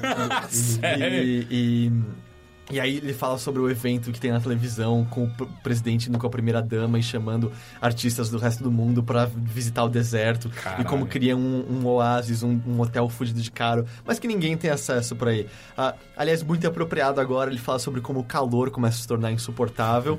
e ele escreveu muitos anos antes algo que acabou rolando na China, em que não se usam mais carros, porque simplesmente muitos carros saíram um dia, criando um engarrafamento que nunca acabou e as pessoas abandonaram, abandonaram os carros na rua. Que foda. Isso aconteceu na China, né? Por um. Durou tipo mais de dias o engarrafamento. É. E, e aí tem outras coisas interessantes rolando no meio, em que. é, eu acho que era aconteceu isso com ele, que ele. Aparece um furo na mão dele, como se fosse uma estigmata e tal. E aí começa a aparecer furos na mão de várias pessoas e ninguém consegue entender o que tá rolando. Que foda. É muito legal. É muito, muito Ó, legal. só- é que eu lembrei agora de. é, Divina Comédia. Eu tenho, uma, eu, eu tenho uma edição que era comentada. Porque, cara, na boa, ler história em poema pra mim é muito tenso, cara. Tipo, eu me perco rapidamente no que tá acontecendo, tenho que voltar e reler várias coisas. Então a edição que eu tinha, que era. Puta, De quem que era? Era em três volumes. Cada, é, a cada novo capítulo é, tinha um comentário explicando exatamente o que acontecia no capítulo, depois você ia lá e lia o, o- o poema. Mas é incrível, porra, Isso Dante fez meio Alighieri- inferno, né? Inferno. É, não, o céu é um saco. O céu é um saco. Li- Limbo é legal. Mas, o inferno, é melhor, é, inferno é melhor. É. Porra, eu quando eu me comecei a me interessar quando tava ouvindo metal, tá ligado? Total, É. total. Só faltou dragões, sabe? então tá, é, e esse foi o bilheteria número 5. Para você ter sua dúvida ou sua sugestão lida aqui, por favor, bilheteria.overloader.com.br ou então ask.fm barra bilheteria. E não se esqueça que nós também, também temos nosso site overloader.com.br. Por favor, no- não esquece Por disso. favor, não Por favor, esquece. não. Temos o Twitter, que é twitter.com barra overloaderbr, tudo junto. Facebook, Overloader, enfim, tem tudo. E até a próxima, até semana que vem. Tchauzinho. Yay!